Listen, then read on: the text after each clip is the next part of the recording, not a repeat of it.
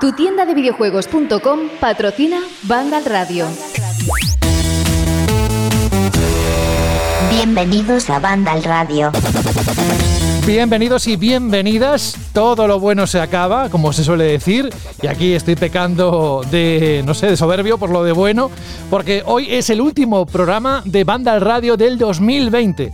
Y como algo bueno, espero que al menos para vosotros cada semana sea algo bueno. Esa cita ineludible donde os conectáis con nosotros, nosotros con vosotros a través de vuestra participación y que, bueno, no solo este año haya sido bueno en cuanto a los programas de banda al radio, porque hemos tenido un montón de muy buena calidad en cuanto a contenido, hemos tocado temas muy, muy, muy esperados y solo le deseamos al 2021 que nos traiga la misma intensidad. Ojo, en cuanto a videojuegos, en cuanto a temas, no en cuanto a todo lo demás si podemos pasar de todo lo demás, del virus, etcétera, pues mira, mejor que mejor. Aunque me parece que buena parte del año nos va a acompañar el COVID-19.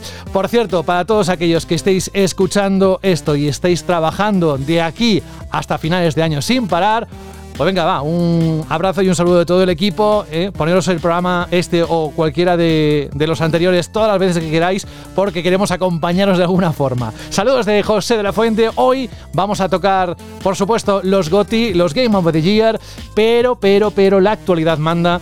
Así que antes de seguir avanzando y antes de decir nada más, Jorge Cano, muy buenas. Hola, buenas. Y vamos a dedicar todo el programa a lo que son los GOTI. Tenemos los tres eh, finalistas por parte del público a través de los comentarios. Luego Alberto nos lo va a explicar bien. Pero claro, eh, de lo que ha pasado en los últimos días tenemos que hablar. Y es lo que ha pasado con Cyberpunk, las devoluciones, las declaraciones del estudio. Bueno, todo el tinglado que se ha montado. Sí, podríamos realmente hacer un programa de dos horas o de tres hablando solo de las movidas del Cyberpunk. Yo ya le digo Cyberpunk, o sea, no punk, ya punk, porque me, hace gracia. Y bueno, sí, sí, se ha oído Cyberpunk, sí, se ha oído de todo. Y podríamos estar hablando, ya te digo, horas, porque es que da para tantos temas todo esto. Eh, pero bueno, la verdad es que era el último programa y mejor hacerlo sobre los mejores juegos del año, ¿no? Que, que acabe, que el último programa sea con un buen sabor de boca, repasando lo que ha dado de, de sí este año, 2020, que nunca lo olvidaremos porque es un año de mierda pero que es cierto que los videojuegos ha sido un gran año. Ahora lo veréis, la cantidad de juegazos que hemos tenido para disfrutar y ha sido un año excelente en cuanto a videojuegos, así que ahora, mm. ahora vamos a repasarlo. Posiblemente, Jorge, uno de los mejores de la última década, por todo lo que ha venido. Me refiero a las consolas que han llegado, no de la forma que han llegado, sino que están aquí con los lanzamientos, juegos muy, muy, muy de alto nivel, que decíamos que normal, porque estamos en, la, en los últimos coletazos de la anterior generación, pero parece ser que la generación anterior va a seguir coleando durante bastantes meses que tenemos por delante. Bienvenido, Jorge Cano, también Alberto González, ya por alusiones, ¿cómo estás? Muy buenas, pues muy contento, ¿no? Por la participación que hemos tenido de los oyentes, ¿no? En este GOTI de Banda al Radio. Es increíble. También es verdad que nos han dado un poco tiza por aquello, yo lo digo así, no sé si se dice así en el resto de, España, nos han dado leña porque hemos sido demasiado tibios al respecto de nuestra posición uh, sobre Cyberpunk, etcétera, pero luego vamos a, como ha dicho Jorge, vamos a entrar en eso. Aparte del Cyberpunk, tenemos esos tres finalistas. Ha habido un poco de todo, tampoco es que vaya a escandalizar a nadie los tres finalistas, pero hoy vamos a tener al final del programa, o casi al final, esa dosis de cuál han sido los tres mejores juegos del año para nuestros oyentes, ¿no? Pues sí, vamos a intentar mantener el misterio, que si unís A más B más C, lo mismo lo sacáis antes, pero sí, lo, bueno y, y, que me ha sorprendido bastante, José, ha sido eh, la gran variedad de títulos que se han votado, es decir, obviamente si nos atenemos ¿no? a, lo que ha, a lo que se ha lanzado ¿no? en este 2020 tan, tan atribulado y tan, tan complejo, pues podemos sacar cuáles pueden llegar a ser los juegos más jugados o más queridos. Pero hay una gran variedad de títulos. Han salido algunos nombres que no esperaba que iban a salir y yo creo que durante el programa iremos diciendo algunos, sin decir cuántos votos han recibido o no, porque creo que merece la pena ver la diversidad de opiniones y de, de puntuaje ¿no? que hemos tenido en, en Banda Radio. Los iremos intercalando los mensajes que hemos recibido tanto en audio como en texto a través de iBox. Lo iremos, como digo, intercalando, te lo iré pidiendo durante el programa a medida que nosotros también vamos diciendo los nuestros. Así que gracias por estar aquí, Alberto, y tienes un papel fundamental. También tenemos a. Se ha puesto en, en el chat interno, se ha puesto cerveza para que veáis el nivel de integración que tiene con todo lo que le decimos. Franje Matas, muy buenas. Muy buenas. ¿Qué querías? Buscar esta reacción, ¿no? Bueno, un poco sí, pero también es que, no sé, estoy de felicidad general porque, no sé, acabo de eh, terminar el artículo de los juegos del año y es increíble todo lo que hemos jugado este año. Es como para estar muy contento. Y vaya, y también estoy muy contento porque hoy es el último día que trabajo en 2020. Así que. Hmm. Oye, una cosa. eh, Este artículo que has acabado, ¿cuándo estará disponible para los lectores de la página web de Vandal? Que lo diga Jorge, no tengo ni idea. Esto, no, no, esto es eh, tradicional. Lo publicamos siempre el día 24, el Ah, día amigo. de Nochebuena, tal, pues mientras empieza la cena, que estás allá aburrido, que llega la abuela, que llegan los tíos, que este año no va a llegar nadie, pero bueno, Ni Papá Noel, ¿no? pues te coges, te abres el artículo y vas ahí un repaso de lo- los mejores juegos del año. Así que sí, es como una yo vamos, al menos en los últimos 10 años siempre lo hemos publicado el día 24. Vale, genial. Pues oye, pues gracias por esa lectura que nos va a amenizar la Nochebuena. Bienvenido, Fran. Te estaba metiendo un poco también de, de leña, ni más ni menos que Rubén Mercado. Hola, Rubén. Buenas, ¿qué tal? ¿Cómo estáis? Sí, ahora dice, ahora molaría que Jorge dijera, no va a salir. sí, claro. Y todo el trabajo Sí, que ha hecho el pobre, que... muerto. Y se, se cambia, bueno, claro, entonces cambiaría de cerveza a Transilium, por ejemplo, que se vaya cambiando el nombre coño.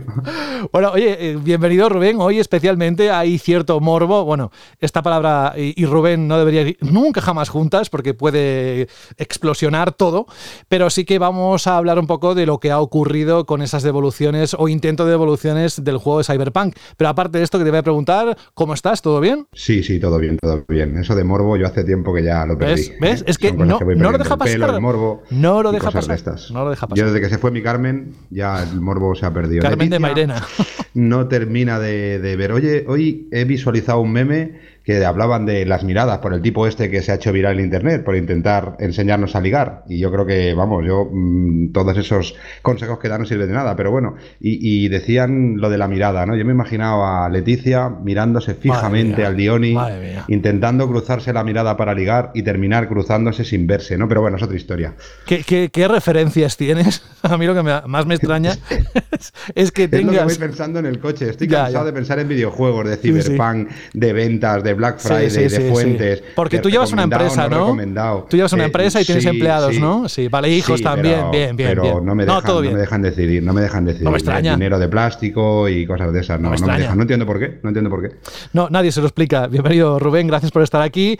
Y tenemos también a Dani Paredes. Hola, Dani. Muy buenas, José. Que el buzón del oyente también se ha utilizado, no solo para preguntarnos cosas de PlayStation 5, que no sé si lo veremos o escucharemos hoy, sino el primer programa del 2021, dicho así, como que impresiona un poco, pero sí que referencias a Cyberpunk y, y el enfado, ¿no? General de, de muchos de nuestros usuarios. Efectivamente, como no podía ser de otra manera, es el tema principal y tenemos eh, pues varios oyentes eh, que están deseosos de hacernos saber su más que evidente enfado por todo lo que ha pasado, como todos.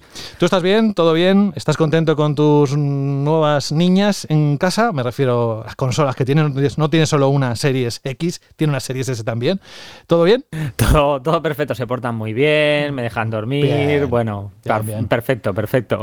Oye, la primera se portó mal. Igual alguna de estas se ha, se ha revelado, no lo sé. Yo pregunto por si acaso.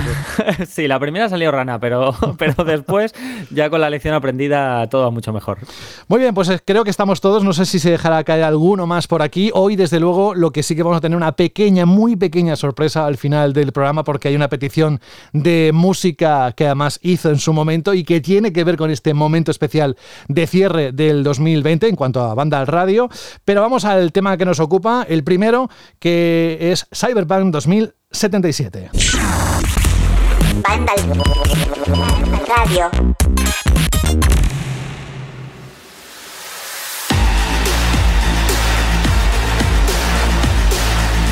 Aquí, desde luego, hay opiniones encontradas. Dentro del equipo, mismo equipo de reacción, Juan Rubio o mismamente Alberto os podrían decir que están disfrutando muchísimo del Cyberpunk 2077, ¿verdad, Alberto? Y además esto lo decía Juan eh, en un chat hoy, precisamente.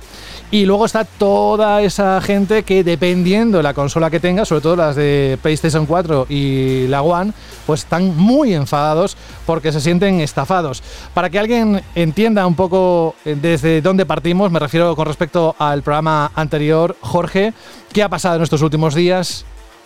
Vale, lo voy a explicar, luego suelto mi chapa, mi rollo, porque además ha dicho Rubén que, no tenía mucho tiempo y me, interesa mucho ahora una cosa que nos tiene que explicar Rubén, sobre todo sobre el tema de las devoluciones, ¿no? que se ha hablado mucho durante estos días. Bueno, más o menos eh, lo que quiero explicar que la semana pasada el programa, como los Game Awards se fueron en la madrugada del jueves al viernes, pues lo grabamos en dos partes. Primero grabamos el análisis de Cyberpunk y luego grabamos el viernes lo de la parte de los Game Awards y luego lo juntamos y demás. ¿Por qué digo esto?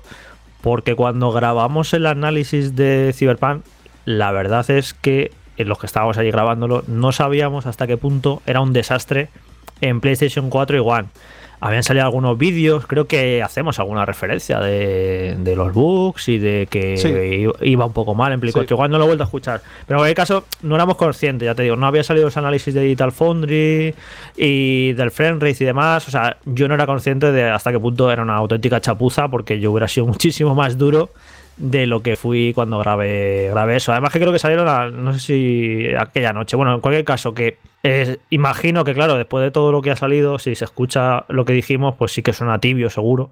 Porque ya te digo, yo mismo dije, joder, qué rabia me da, porque yo hubiera cagado en todo, hubiera sido muchísimo más duro, porque lo de la versión de Play 4 igual no es que vayan un poco peor o tal, es que es una auténtica chapuza que no debería, que no debería haberse puesto a la venta, ¿no? Y bueno, dicho esto, pues claro, eh, a lo largo de los días y del fin de semana, pues esto ya se convierte en un nido de, memes, de vídeos críticos, demostrando hasta qué punto el juego, vamos, está roto en Play 4 igual. Luego, eh, evidentemente, el juego tiene bugs en todas las versiones. Yo he estado jugando durante todo el fin de semana en Series X, que se puede disfrutar perfectamente, va a 60 o casi 60 eh, de manera bastante estable y se puede jugar muy bien. No he tenido bugs jugables, la verdad. No he tenido que reiniciar la partida ni hacer cosas raras. He tenido suerte, pero bueno, que, he podido jugar sin problema. Lo que sí que he tenido son bugs visuales, pues todo el rato. O sea, cada minuto o cada dos minutos no, no, no, pasa el tiempo sin que veas alguna historia, algún móvil flotando, algún cigarro flotando, algún personaje que hace una cosa rara. O sea, es todo el rato. Tiene un montón de bugs visuales y eso, eso es en todas las versiones. Eso es muy criticable, evidentemente. Pero claro, de ahí a lo que ocurre con la versión de Play 4 igual va un mundo, ¿no? Porque que, eh, es que parecen dos juegos totalmente diferentes. Lo que es el juego en PC, que, visualmente es una auténtica pasada, y lo que pasa en Play 4 One, que directamente es que no es tolerable, no es jugable, porque va a 12, a 14 frames, a 15 frames, o sea, es una chapuza, se, se cuelga además, está rotísimo, ¿no? Eso no debería haberse puesto a la venta. No entiendo cómo una empresa como CD Projekt, que, que teníamos, la teníamos bastante respeto, yo creo, mucha gente se lo había ganado a pulso durante estos años, sobre todo con The Witcher 3 y era una, una empresa muy respetada y, llevaban con este juego mucho tiempo de desarrollo y bueno, pues era muy esperado evidentemente porque pintaba muy bien, porque se lo habían ganado ese prestigio, ¿no? Con The Witcher 3 y llegan y hacen este, este auténtico ridículo, porque me parece uno de los mayores ridículos que yo recuerdo de la industria del videojuego, de las mayores chapuzas. Y bueno, ahora explicaré, porque ahora repartiré palos para todo el mundo, no solo para CD Projekt, para la prensa también. Tenemos mucha culpa, aparte de culpa de todo esto que ha pasado. También creo que para los consumidores. Pero creo que hay que ser un poco más responsable quizá a la hora de comprar, no reservar los juegos antes de tiempo si no sabes qué tal, si, si van a funcionar bien. Bueno, ahora, luego me, extenderé en esto, pero sobre todo, bueno, eso, que cronológicamente comentar que el lunes por la mañana, eh, después de todo lo que se había montado, CD Projekt eh, saca un comunicado que yo lo leía un poco como con la voz esta del rey de lo siento, me he equivocado, no volverá a ocurrir. Un poco ridículo el comunicado, porque es en plan. Jorge. Hmm, vamos un momento rápido a Rubén que se tiene que ir, sí, sí, luego volverá. Sí, le iba, le a dar paso ya. Y eso, y en ese comunicado dicen que, eh, que, va, que la gente, como, como el juego va mal, que lo devuelvan. En plan, ala, a tomar por saco. Claro, tú lees esto y, yo, y, das por hecho que digo, bueno, pues habrán hablado con Sony, habrán hablado con Microsoft, habrán hablado con la distribuidora del juego en formato físico, Bandai Namco, y eso estará todo acordado y se aceptará las devoluciones. Pero aquí, no sé, aquí lo que pasó, lo que se demostró es que no se había hablado nada. Y es muy loco, la verdad. Yo me parece una cosa increíble. Y nada, eso que, que Rubén nos explique qué ha ocurrido, cómo puede ser que llegue CD Projekt diga, venga, sí, podéis devolver el juego y que luego se encuentre con este marrón, primero Game, que tuvo que rectificar Game también y decir que no iban a aceptar las devoluciones, bueno, y todo eso que nos que nos explique un poco por el lado del físico, eh, Rubén, cómo, cómo ha sido esto.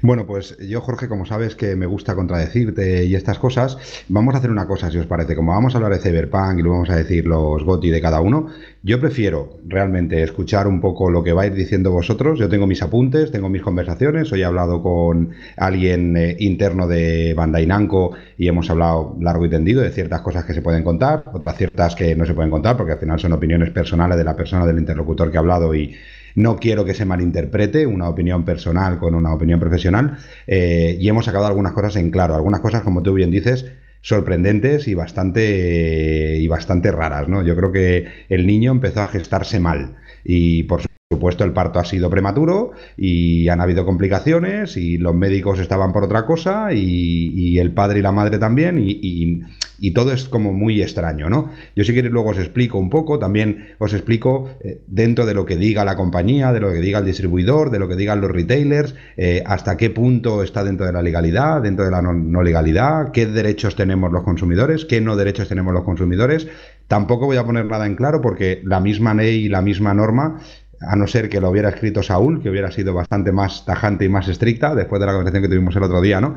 Pero la misma norma tampoco queda muy claro qué es lo que se puede hacer, qué es lo que no, si devuelven el dinero, si no, si estás eh, amparado por algún tipo de legislación eh, fuera del alcance de CD Projekt o de Bandai Namco o de Game o de MediaMarkt o de quien sea, porque aquí hemos hablado de Game pero eh, Game hemos hablado porque es el único que por redes sociales habló y se posicionó en un inicio y se desposicionó en otro momento, ¿no? Pero es lo mismo para cualquier otro tipo de retailer, incluso también para las ventas digitales, ¿no? Pero si os parece bien y no te parece mal, Jorge, prefiero escucharos a vosotros. Eh, que rehagamos ese pequeño análisis que hicisteis el otro día, como bien dices, habiendo probado una versión, algo muy parecido que también hablaremos luego y sabréis por parte de cosas que han pasado en Bandai Namco, ¿vale? Eh, y luego os explico qué es lo que podemos hacer o qué es lo que se nos recomienda hacer. Intentaremos sacar algo en claro, pero ya os digo que será complicado. Sí, pero a ver, Rubén, el tema está que eh, lo que, bueno, que a ver, por suerte no ocurre esto muy a menudo en la, industria del videojuego, ¿no? Pero es cierto que mucha gente se ha sorprendido de repente con eh, al darse cuenta ¿no? la especie de desprotección que hay al consumidor de videojuego de que compra un producto defectuoso esto, bueno, esto claro, ahí, ahí viene el tema, ¿no? Que, es un producto defectuoso hablando de un videojuego, ¿no? Es como algo muy subjetivo, ¿sabes? Eh, si fuera una película... Sí, por eso te lo, por eso te lo quería Claro, claro, claro, y por eso quiero que, ¿no? Y por eso, pero yo, Jorge, quiero que te vayas calentando a medida de que vayamos No, no, si yo no me voy a calentar, estoy tranquilo. Eh, y luego, lo que, quiero, lo, que te, lo que quiere decir que, que, y lo he leído este razonamiento a mucha gente, me parece muy interesante. Tú imagínate que te compras una película en Blu-ray y de repente te pones a ver la película y hay una escena que está rota, que sale una mancha, que de repente una escena va a cámara lenta, que una escena le falla el audio. Eh, Yo te diría que según esa película, compañías, si es una película, las compañías, Jorge, según las compañías y lo que dicen las compañías y lo que dicen los retailers es una película, un videojuego o lo que sea, si lo instalas y lo pones y arranca, funciona. Bueno, y Alberto. En algún eh, momento, espera, espera, si en algún momento la película salta, eh, tiene algún defecto, porque puede ser algún defecto físico, físico en el Blu-ray, en el CD, una rayada, una mala eh, imprimación o lo que sea, entonces es un defecto físico, pero no es un defecto de software. Aquí estamos hablando que el juego tiene un, entre comillas, defecto de software, pero tendremos que aclararlo. Pero bueno, ya os digo, yo me comprometo a aclararlo pero no será ahora, será de aquí un ratito, como dicen en. Venga, tenemos comentarios y todo, o sea que de oyentes, así que dejamos a Rubén que dentro de unos minutos nos lo cuente con detalle y nos diga eso, que a mí me, la verdad que me, me interesa muchísimo por parte de mm, Bandai Namco. Así que retoma tú, Jorge, desde ahí. No, eso que le, lo que le comentaba a Alberto, porque Alberto, yo creo que de los que estamos aquí es el que más películas ha podido comprar en Blu-ray, ¿no? Claro, es que de hecho, eh, lo que venía a comentar Jorge es precisamente que yo he tenido problemas con algunas películas de Universal, de Warner, eh, porque Pongamos un ejemplo claro. Supones que compras un, un pack de, de- de- de cine con una colección de películas y uno de los discos o está intercambiado, que ha pasado, que sea el de otra película que no tiene por qué aparecer ahí, o que tiene un problema en lo que ha comentado Rubén, que es la impresión, ¿no? Cuando se, se coge lo que sería la película, se, se prensa dentro de ese disco y se almacena. Un defecto de fábrica, que suele llamarse un defecto de fábrica. Si esto pasa y da algún problema en algún tipo de reproductor, de manera automática la distribuidora o en este caso la compañía que se encargue de comercializar ese tipo de producto se pone en contacto contigo, tú coges su SDVD y lo llevas al corte inglés o a la tienda donde lo hayas- lo hayas comprado o incluso eh, depende del- de la distribuidora te lo recogen en casa y te lo- tú lo metes en un, en un sobre y lo mandas y te mandan ellos una copia ya arreglada sin ningún tipo de defecto, o se ofrecen a reembolsarte o la parte proporcional del producto o el producto completo porque te dice, mira, tráenos la caja entera y te regalamos o te enviamos una caja. ent-". Depende muchísimo de la compañía y depende de muchísimo del problema. Pero es algo que en el mundo del coleccionismo de formato físico se suele dar muy a menudo. Y tú como consumidor, pues tienes una serie de derechos y tienes una seguridad porque sabes que las eh, empresas responden. Pero claro, es lo que dice aquí eh, Rubén. Eh, una película está grabada, se prensa, se distribuye, la ves en tu película, ya en tu reproductor, en tu televisor, etcétera, y ya está. Pero en un videojuego que el software es cambiante y que el código va cambiando y se pueden aferrar a que ahora está mal, pero dentro de unas semanas puede estar bien, pues es un terreno bastante gris y que me da un poco de miedo también como consumidor y como eh, defensor ¿no? de, la, de la propiedad en este sentido. ¿Hasta qué punto tienes derecho tú cuando compras un videojuego a decir que puedes de- eh, arrepentirte de esa compra y entregarlo y la compañía puede decir que no porque es que es un fallo de software que se va a solucionar? Eh, me parece un terreno bastante pantanoso. El tema es que, bueno, como en tantas cosas, creo que eh, las leyes y la política va detrás de la sociedad siempre, ¿no? Eh, se producen avances y creo que el mundo del videojuego está muy poco regulado en ese sentido. De hecho, hemos puesto una noticia de que el gobierno de España está pensando en prohibir las cajas de loot eh, eh, para, para menores, ¿no? De edad, que es algo que completamente lógico suena, ¿no? Pero no está regulado todavía porque es algo como muy nuevo, la política a ti lleva sus pasos, va lenta y lo que tengo la sensación es que todo lo que son los derechos de los consumidores en cuanto a los videojuegos, en cuanto a las tiendas digitales, la posibilidad de devolver, no devolver y demás, creo que igual, creo que eso acabará llegando y lo veremos, que se acabará regulando, eh, porque hemos visto como la, la tienda digital de Nintendo no acepta devoluciones de ningún tipo, la de PlayStation tampoco, aunque ha habido ocasiones en las que sí aceptan devoluciones, pero tienes que pelear mucho llamando por teléfono, mandando emails, y al final por agotamiento a veces te, te reembolsan el dinero. Y creo que al final todo esto, con, con casos como este en concreto, que son los que al final cosas traumáticas, ¿no? que acaban empujando la industria, como cuando ocurrió con el lanzamiento de Battlefront 2 y las cajas de loot, que se produjo antes y un después, pues al final con cosas como esta, eh, lo que va a pasar es que van a tener que hacer algún tipo de regulación de, de cuándo vas a puedes o no devolver un videojuego. Y luego hay tiendas que permiten devoluciones como Steam, ¿no? Si ha jugado menos de dos horas, pero eso es porque a Valve le da la gana. Es una cortesía, no porque haya ninguna ley que les obligue a ello. Eso es una cortesía que ofrecen como tienda. Yo creo que me parece una estrategia bastante buena. Eh, eh, si no quieres dos horas, pues una hora. Pero a mí me parece que una hora es tiempo suficiente para probar un juego, ver que funciona todo bien y que te lo quedas. Y creo que no habría picaresca posible de no, me voy a estar todo el día comprando juegos y juego una hora y los devuelvo. No me parece un poco absurdo. Y al final, quien, quien haría eso serían cuatro gatos, ¿no? De esta manera, pues eh, se evitarían muchos problemas, ¿no? Porque todo, si te compras el Cyberpunk digital en Play 4 igual, hubiera jugado una hora, hubiera visto que es un desastre y lo devuelves porque no te apetece jugar al juego así. Y aquí no hubiera pasado nada. El problema es que eso no está regulado, es que eso no ocurre.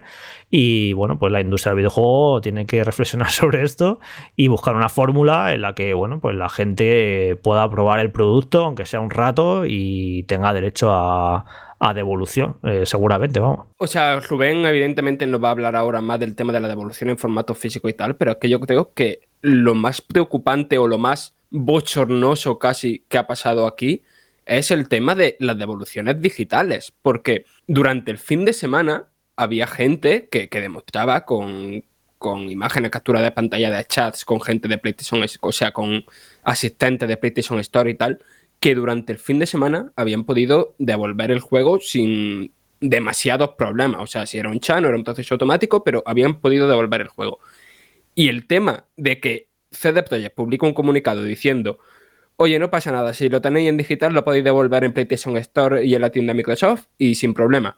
Y que a partir de ese momento PlayStation Store empieza a denegar todas las devoluciones y que en la tienda Microsoft también sea bastante complicado hacerlo, no, no sé, que me parece totalmente absurdo, me parece una, una situación kafkiana, ¿sabes? De que si yo estuviera en la piel de, de esos clientes que se han comprado ese juego y no un juego que no sirve, porque no es el tema de va mal, es que yo creo que no sirve ahora profundizo en ello. Que no sé, que me, parece totalmente absurda la situación y que, como dice Jorge, yo creo que esto va a cambiar muchas cosas de cara al futuro.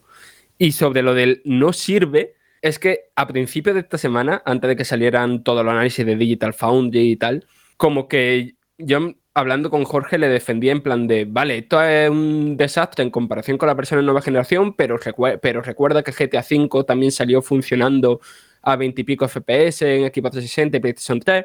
Y cuando ya vi lo que pasaba con ese juego, es que es algo, lo que han hecho es publicidad engañosa directamente y eso sí está regulado. Y yo creo que a partir de este caso, con lo que ha pasado con Cyberpunk, el público le va a exigir a las compañías que a partir de ahora los trailers, no sean, lo, sea, los trailers, la publicidad, los, comunicados que se hagan de las funciones del juego y demás, no se pueden adscribir solo a la versión más potente, que se da por hecho que será al menos en el futuro próximo la de PC, sino que si se hace un trailer de un videojuego, tiene que haber trailer para PC y trailer para las consolas, que es el público mayoritario. Muy buen apunte, Fran. Yo solo quería comentar el tema de lo digital. Yo para que os hagáis una idea, yo compro mucho en digital. Eh, Alberto compra mucho en Blu-ray, en físico, yo compro mucho en digital. Tengo cientos de películas. Entonces, cada vez que tengo un momento, me hago una foto de la colección, sobre todo cuando adquiero alguna nueva, para saber cuál es la cantidad final, incluso un vídeo pasando todas las películas para saber qué es lo que tengo. Porque en algún momento ha desaparecido alguna de esas películas que he comprado, porque sabéis que no compráis la película en sí, sino la licencia de explotación, con lo cual es mucho peor. O el caso que comentábamos el otro día de un amigo que una PlayStation 5 compró la edición Mamba de NBA 2K21 y le volvieron a cobrar. Y le ha costado Dios y ayuda para que mm, admitieran el, el error y le devolvieran el dinero, que al final sí lo consiguió, pero de una forma mucho más difícil porque es digital. Pero yo lo, lo que sí quería, lo que sí quería eh, introducir en este punto es Jorge, a mí directamente yo creo que lo más grave de todo esto ya no es que saquen un, juego con, con, esos problemas en, en la generación pasada eh, o incluso que se atrevan a decir que pueden hacer las devoluciones, etcétera. Es que eran conscientes desde un primer momento que ese ese juego no funcionaba en esas plataformas, eran conscientes de que lo iban a poner a la venta y así lo han admitido en las declaraciones, bueno, en, esa, en ese audio que ha corrido también en distintos foros, eh, con lo cual han engañado al comprador deliberadamente. Sabían perfectamente lo que, se, lo que ponían en circulación y además han dicho que pretenden recuperar parte del daño que, o de esa eh, referencia que siempre han sido, pero a mí me parece muy difícil porque detrás de esto, y espérate a lo que nos cuente Rubén, que me parece que va por ese mismo camino, es que lo han hecho de forma deliberada. Esta mancha la, van a arrastrar toda su historia. Podrán arreglar el juego, podrán sacar The Witcher 4 y será estupendo lo que quieran. Pero esta mancha es increíble. Esto han engañado a los jugadores, han engañado a la prensa, ahora explicaré, hablaré un poco sobre esto. Han, han intentado, además, es que es una mentira muy estúpida y con las patas muy cortas. Porque vale, nos han escondido el juego de Play 4 igual, pero y, vale, sí, llega el día de lanzamiento y lo vemos y ya está, ya se ha descubierto la mentira, ya estáis quedando como unos mentirosos y unos estafadores. No entiendo eh, cómo unos corbatas pueden tomar esta decisión de sí, sí, lanzar el juego así. El juego, yo que sé, imagino que alguien dentro de CD Projekt era consciente de, la situación en la que se sacaba ese juego, que no era digna, y les diría, oye, es que esto lanzar esto así nos puede ser muy perjudicial para nuestra imagen, además estamos engañando a los consumidores, y alguien en esa empresa tuvo que tomar la decisión de no, no, para adelante, esto son así, ya lo arreglaréis, y sabemos que nos va a hacer un daño X, y lo asumimos, y nada, ya arreglaríamos el juego, eh, decimos que regalamos DLCs, cuatro pistolas y cuatro tonterías, y aquí no ha pasado nada. Pero me parece alucinante que, que alguien pueda llegar a tomar semejante decisión por lo que digo, por la imagen de la, imagen del juego está destrozada porque es un meme absoluto. Ahora luego os sorprenderemos hablando de que el juego nos está gustando, porque a mí también me está gustando. Pero el juego ahora mismo es un meme absoluto, es un ridículo, es una de las mayores decepciones ya no del año, de, de, la historia de los videojuegos, porque claro, todo esto, la gravedad de todo esto es proporcional a la importancia del juego y a lo esperado que era. Porque si pasa con un juego que no es tan importante, es grave el asunto, pero bueno, pero que haya pasado con uno de los juegos más esperados eh, de los últimos años, ¿eh? es muy grave. Hace que sea todavía más grave el problema. Hace que sea más. Que, eso, que sea un auténtico chiste ahora mismo el juego. Y me parece increíble que, en esa empresa alguien tomara la decisión de, seguir hacia adelante. Y luego, bueno, por no extender mucho más, decir eh, que no, lo que decía de los consumidores, así un poco por elaborarlo, que, bueno, eso, que, creo que como, consumidores, todos tenemos que ser más responsables y saber lo que compramos. Estamos en un mundo en el que hay más información que nunca y que tenemos más fácil acceso a ella y en el que sí te pueden engañar relativamente a la hora de comprar algo. El día que ya, horas antes de que estuviera a la venta, incluso ya había vídeos del juego y ya te podías informar y ver lo mal que iba. Entonces te, pueden haber engañado porque lo reservaste. Yo he dicho 50 veces en el programa que me parece absurdo reservar juegos. reservar juegos es alimentar un juego de las compañías que les viene muy bien para hacer sus previsiones de ventas, para saber qué tal va a ir, pero que es absolutamente estúpido reservar juegos porque no sirve para nada, para que te regalen cuatro tonterías. Y, lo único que estás haciendo es alimentar algo muy pernicioso para la industria. Eso, eso es en mi opinión, el tema de las reservas. Y luego, eh, entiendo que hay un perfil de público que no está informado, que no entra en páginas de videojuegos, que no se informa en YouTube ni en podcast ni nada, simplemente que se compra dos, tres juegos al año, que ahora ha visto el anuncio por la tele, que sale Keanu Reeves y que yo que sé, quedó a la tienda, ha comprado el juego con toda, con toda la normalidad, ha llegado a casa y se ha encontrado lo que se ha encontrado. Ese tipo de perfil de jugador no tiene culpa de nada, la verdad. Lo normal es que cuando tú te compres un juego, llegues a casa, el juego funcione sin problemas y se, y, y se mueva razonablemente bien. Y sobre todo cuando es un juego tan publicitado y tan importante, ¿no? No te esperas encontrarte esta chapuza. O sea que, bueno, en este caso de lo de ser consumidor responsable, pues el más informado sí que tiene culpa, ¿no? De haber caído en la trampa que nos ha tendido CD Projekt, pero luego entiendo que hay muchísimos otros jugadores que no tienen ninguna culpa, simplemente que han ido a una tienda, han visto este juego, ah, pues tiene buena pinta, me lo voy a pillar y luego se han encontrado lo que se han encontrado y eso es una pena. Y luego, por último, pues la, la, la culpa de la prensa, ¿no? De que nos ha dejado súper en evidencia todo esto, porque esto, esto es un problema, el hecho de que aceptamos las condiciones en las que nos ponen para analizar los juegos, que a veces no son las adecuadas. Eso es, esto es un juego de las compañías que, claro, las compañías miran por sus intereses para que conseguir las mejores notas posibles y a veces nos hacen trampitas. Eh, las hay más disimuladas, menos disimuladas. La, más eh, habitual es que, eh, que, tengamos que analizar el juego en la versión que a ellos les interesa, ¿no? A veces nos dan a elegir en qué juego queréis analizarlo, en qué plataforma queréis analizarlo. Pues en Play 5, no sé qué. Y elegimos, y otras veces no. Otras veces no, no, es que este juego solo se puede analizar en PC. Bueno, ya cuando te dicen eso, dices, vale, que quieren que veamos el juego, la versión con los gráficos mejores y demás. Ya estamos entrando ahí en su trampa, ¿vale? En, analizar el juego en sus condiciones. Pero bueno, al final es una trampa que aceptamos porque, eh, pues en el caso de la web de videojuegos, es un mercado muy competitivo, luchamos por las visitas, por la relevancia, cómo no vas a tener el análisis de Cyberpunk el día del embargo cuando lo van a sacar todos los medios de, todo el mundo. Tienes que estar ahí, no, no, no, no, no nos podemos permitir Vandal no sacar el análisis de Cyberpunk, ¿no?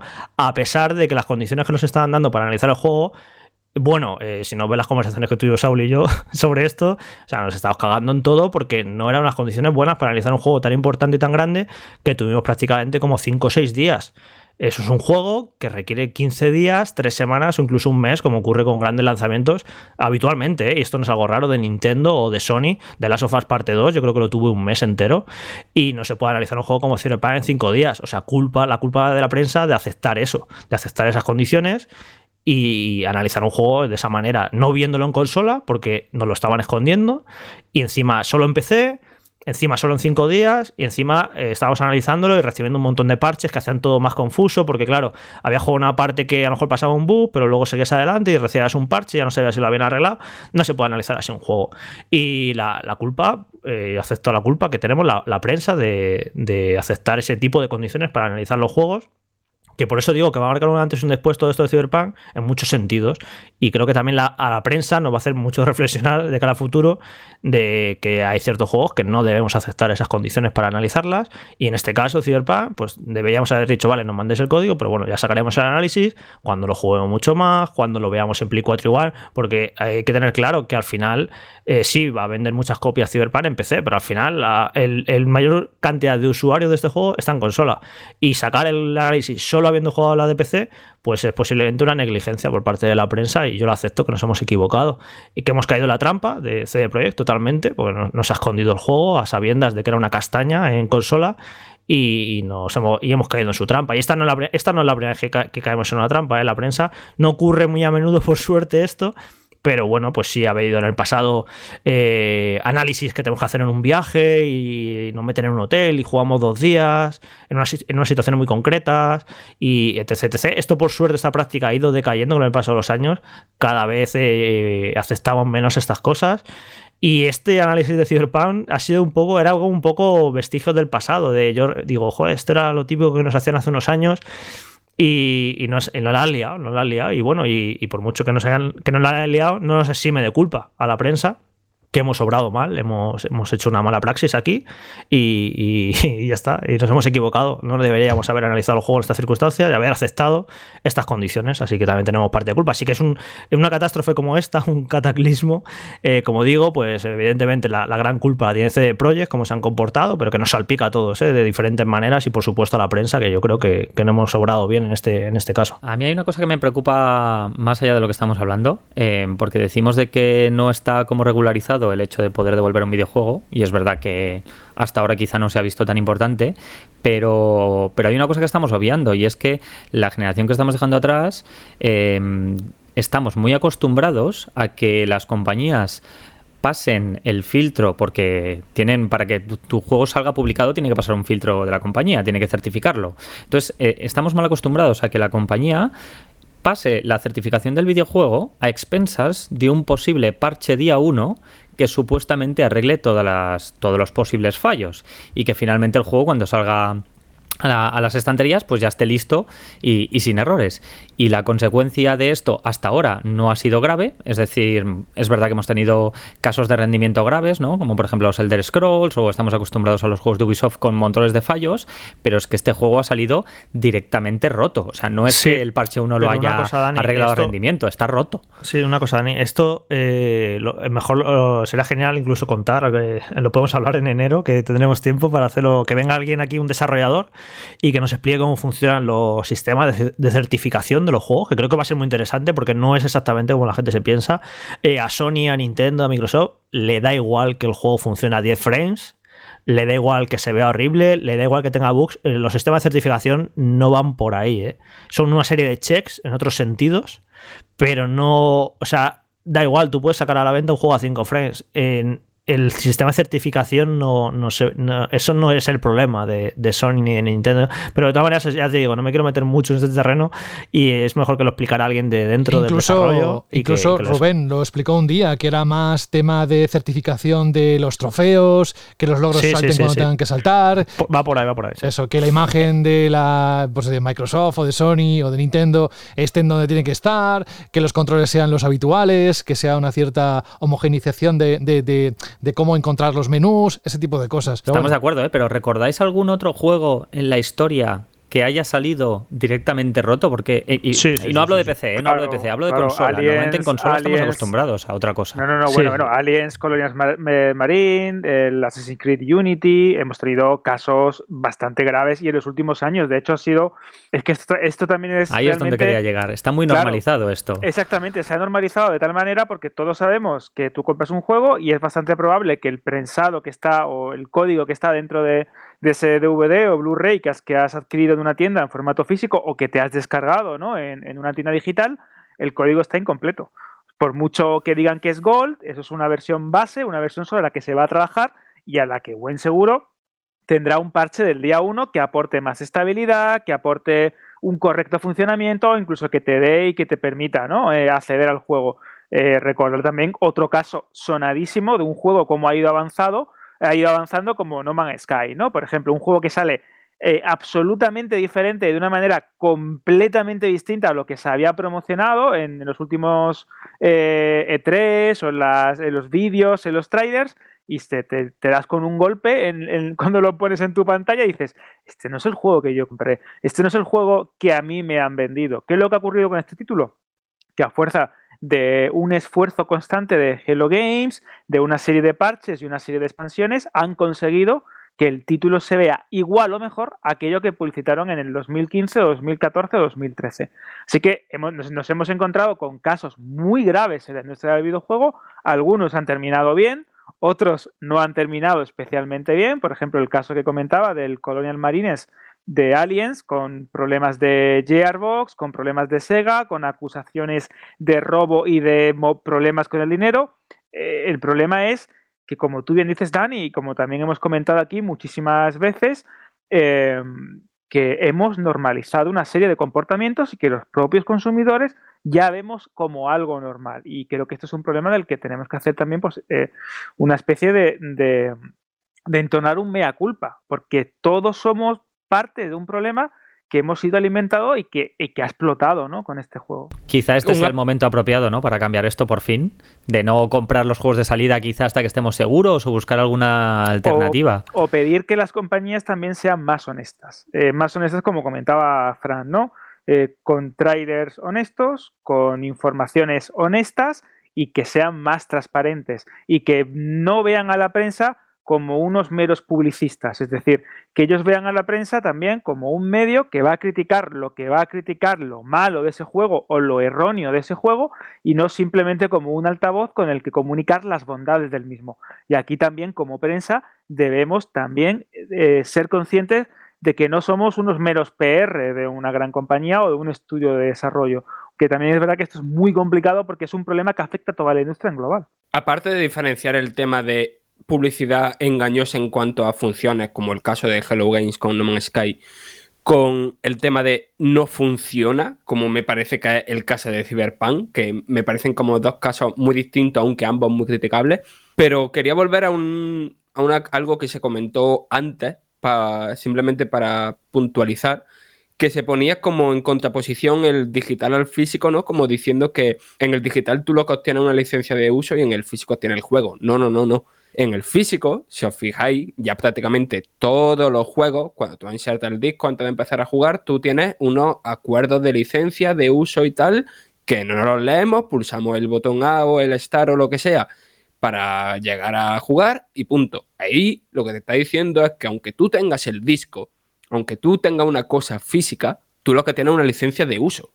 Y esa licencia de uso se puede ir al garete si la compañía quiere. Como escucháis, un tema muy interesante, muy de debate, con muchas aristas y además algunas de ellas profundamente arraigadas en lo que es la industria del videojuego, también en otras industrias, pero que como bien apuntaba Dani, eh, esperemos que esto sea el inicio de algo para cambiar en los próximos años la forma en la que bueno, un consumidor parece que está bastante desprotegido.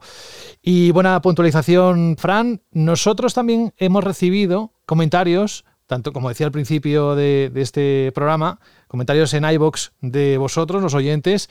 Vamos con algunos de ellos, eh, los que tengas para leernos, Alberto, y luego vamos con el buzón del oyente porque también Dani ha recibido algún comentario al respecto. Pues sí, si bien hemos recibido un montón de ellos en, en iVox, de hecho ha sido eh, bastante interesante ver vuestro debate, cómo os contestabais y argumentabais los unos con los otros. he seleccionado un par de ellos. Quiero empezar con un comentario anónimo que no, tenía nick ninguno, pero que creo que era bastante interesante, que decía, por favor, eh, dadle visibilidad a los enormes problemas gráficos y de rendimiento que tiene Cyberpunk en PS4 y Xbox One. A los que los hemos comprado nos sentimos estafados. Em, todo el mundo habla maravillas del juego en lo jugable y en lo gráfico, pero la gran mayoría de usuarios usamos aún la generación pasada y nadie habla de la sensación de estafa y desilusión que ha supuesto el arrancar ayer este juego, después de haber pagado el precio de lanzamiento. No creo que esto se arregle ni en seis meses de parches. Se ve muy, muy, muy mal no hay texturas, no llega a los 30 frames por segundo y yo creo que ni a 20. La resolución pienso que andará entre los 720p y los 900p, muy lejos del HD eh, estándar, ¿no? Y todo esto siempre bajo un filtro muy borroso. por favor, repito, dar voz a los que seguimos aún en la anterior generación. Un saludo y escucho todos los programas. Espero que leáis este mensaje y seguir así. Por y también tenemos Sí, otro. no, antes, antes de que sigas, Vale. Alberto, luego, si alguien lo quiere comentar, pero yo no lo he jugado. Eh, El título, igual Jorge, que ha estado algunas horas con él, o alguno de vosotros lo puede decir, que ya no es solo problema de texturas o, o un rendimiento gráfico. Es la IA de la policía, es la IA en general del mundo. Bueno, pero eso José, forma- son carencias del juego que, que se pueden entrar a detallar y yo puedo entrar en cosas a discutir del diseño y demás, pero eso no es el problema. O sea, que la policía sea tramposa, que la IA de los coches y tal, pues sí es un detalle feo, ¿no? Pero luego, por ejemplo, y, lo vamos a hablar, que lo estamos jugando, es que además lo estamos jugando tanto Alberto como Frank como yo, y es que nos está gustando mucho. O sea, el juego tiene una serie de virtudes que nos está que nos que nos, que nos está haciendo que nos guste mucho, que no quita que veamos todo lo malo que tiene, como son eso que has comentado, como son un montón de bugs y como yo veo otras cosas de diseño muy, muy discutibles. Y, y no suena contradictorio, pero así es la vida, ¿no? Que, que hay una cosa puede ser imperfecta, puede tener un montón de errores y a la vez gustarte, como es el caso de, de Cyberpunk. Ya te digo que, claro, se juntan aquí mil debates, ¿no? Y bueno, pues también podríamos hablar de todo lo que se había prometido del juego, de lo que parecía que iba a ser la segunda venida de Cristo y que, no es eso, ¿no? Pero eso es, un, eso es un tema y otra cosa es lo de Play 4 y One, que eso, eso es lo que es intolerable de eso, del rendimiento, de lo mal que se ve, que es, penoso. Y eso es una cosa, y vamos a diferenciarlo de luego las carencias que puede tener como juego. Ok, vamos con ese segundo comentario, Alberto, por favor. De hecho, eh, Lionel Marrero, nuestro Lionel Marrano, eh, comenta precisamente esas carencias ¿no? de juego. Dice, sabéis que soy oyente desde los inicios y me parece vergonzoso la comparación que se está haciendo de Cyberbug 2077, un juego de 2020, con Skyrim. Dice, en serio, no entiendo cómo la prensa le está dando notazas a este juego. Lo esperaba con muchísimas ganas y pese a jugarlo en un PC de la NASA, no dejo de encontrarme bugs, errores y una jugabilidad digna de un juego de 2013. La IA de los NPC, de los personajes no controlados por el jugador, es basura. ¿De qué te va de la opción de hablar con ellos si nadie te dice nada útil? Es un mundo abierto en el que no puedes hacer prácticamente nada. En serio, me cabrea muchísimo no solo la decepción de un juego que llevo ocho años esperando, sino que parece que CD Projekt tiene a la prensa a sus pies. Dicho esto, os quiero mucho, no os enfadéis con el marranito. Un abrazo, chicos. Entiendo las críticas que se le pueden hacer al mundo abierto en general y que por cosas que han prometido y también por cosas que ya no eran promesas, sino que se dejaban entrever y que en ningún momento desmentían. Es cierto que en ese sentido es decepcionante, pero a mí el juego a nivel narrativo, a nivel de meterme en su mundo con la historia de los personajes, con la historia de, de la propia Night City, de lo que es el juego a nivel de, de eso, de, de- pura narrativa y de tomar decisiones en esa narrativa prehecha, es decir, esa narrativa embebida y no emergente, a mí sí me parece un juego que muy, muy valorable y que no me parece en plan de que eso no se merezca las notas que se ha llevado. Vamos con más comentarios antes de que entre Rubén para comentarnos la parte que nos ha dejado ahí con el cliffhanger. Vamos, Dani, con lo que ha llegado al buzón del oyente. Correcto, que no son pocas cosas, eh, pero bueno, vamos, vamos a ello con un audio de The Crow. Buenas amigos de Vandal, aquí de nuevo The Crow con otra pregunta para el buzón del oyente porque a ver, todos estamos viendo lo que se está montando con el tema de los bugs de Cyberpunk 2077 en la versión de PC que se está analizando. Seguro que ya lo habéis comentado en el programa, pero bueno, ahí viene mi pregunta. ¿Vosotros creéis que el tema de los bugs debe influir tanto en la valoración final del título o en la nota que tiene? ¿No creéis que esto es bastante subsanable a lo largo del tiempo? Lo digo porque a veces una review mala o una nota negativa suele quedar ahí para siempre y luego, aunque el juego eh, se corrija y luego dos o tres meses más tarde sea mucho mejor, ya la review no se suele cambiar. Mm, No sé, eh, como medio, ¿qué opináis del tema? Venga, un abrazo y hasta otra. Muy buena pregunta de Krau. Creo que esto da para un debate, así que nos lo apuntamos. Sobre todo recogemos ese sentir que has expresado al principio del audio, pero en cuanto a la relación bugs o fallos dentro de un juego y su puntuación o cómo valoras el título, me parece lo suficientemente interesante como para dejarlo para uno de los programas que que del 2021, que cuando volvamos tampoco habrá muchos análisis y sí muchos temas por, por tocar. Así que nos lo guardamos. Gracias por, por tu pregunta. Y vamos con otro audio de Manu, ¿verdad, Dani? Sí, el de Manu de hecho es muy interesante porque está tan, tan indignado, pero tan indignado que no os hacéis a la idea. Está tan indignado que ha mandado ese audio y días después ha mandado un, un mail aún más enfadado. Vamos a escucharlo. Hola amigos de Vandal, soy Manu de Granada. Bueno, me gustaría hacer esta vez una aportación al buzón del oyente y nada, simplemente pues para manifestar mi descontento con Cyberpunk 2077. Me parece que CD Projekt pues esta vez la ha cagado completamente porque eh, vamos, me compré el juego para el día del estreno en este caso para la versión de PC, me pongo a jugar y el juego la verdad que está roto. El juego está lleno de bugs por todos los lados.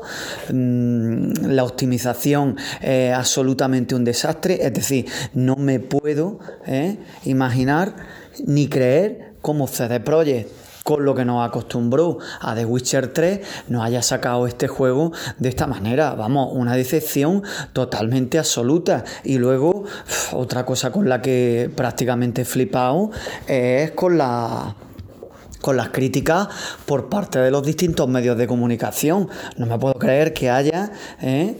Eh, notas de 10, 9,8, 9,5, 9,3 por favor, técnicamente el juego es un absoluto desastre. No sé qué opináis por aquí los de la redacción, pero vamos, esto tiene temita para tratar, ¿eh? Venga, un saludo para todos. Adiós. Como veis, el pobre Manu está súper, súper enfadado y eso que tiene la versión de PC. Sí. Y está tan, tan enfadado, insisto, que después, días después, me envió eh, un mail que os voy a leer solo eh, los trozos más importantes porque me parece muy interesante. Dice, os vuelvo a escribir para de nuevo, pero aún más si cabe, con más determinación mostrar mi más profundo cabreo con este videojuego. Dice, llevo una semana jugando en PC y es increíble la de bugs que tiene. Esto es insufrible. Coches y personas que vuelan, cajas que caen del cielo, popping por un tubo, enemigos alelaos, sin inteligencia alguna y un sinfín más de atrocidades técnicas. Vamos, que esto es un absoluto desastre. Me siento engañado por CD Projekt que me ha vendido un producto a medio cocinar. Hay que tener más dignidad y ofrecer algo a la altura de lo que todos estábamos esperando. Increíble. Este comentario yo creo que refleja lo que mucha gente eh, ha expresado en redes sociales, en foros, o que ni siquiera ha expresado porque no suele usar esa vía de comunicación y simplemente habla de juego con sus colegas. Esto ejemplifica la pérdida de confianza que hay en CD Red después de lo que ha hecho. El juego se puede arreglar con parches. La pérdida de confianza no le pueden meter una actualización 1.2 para, para solucionarla.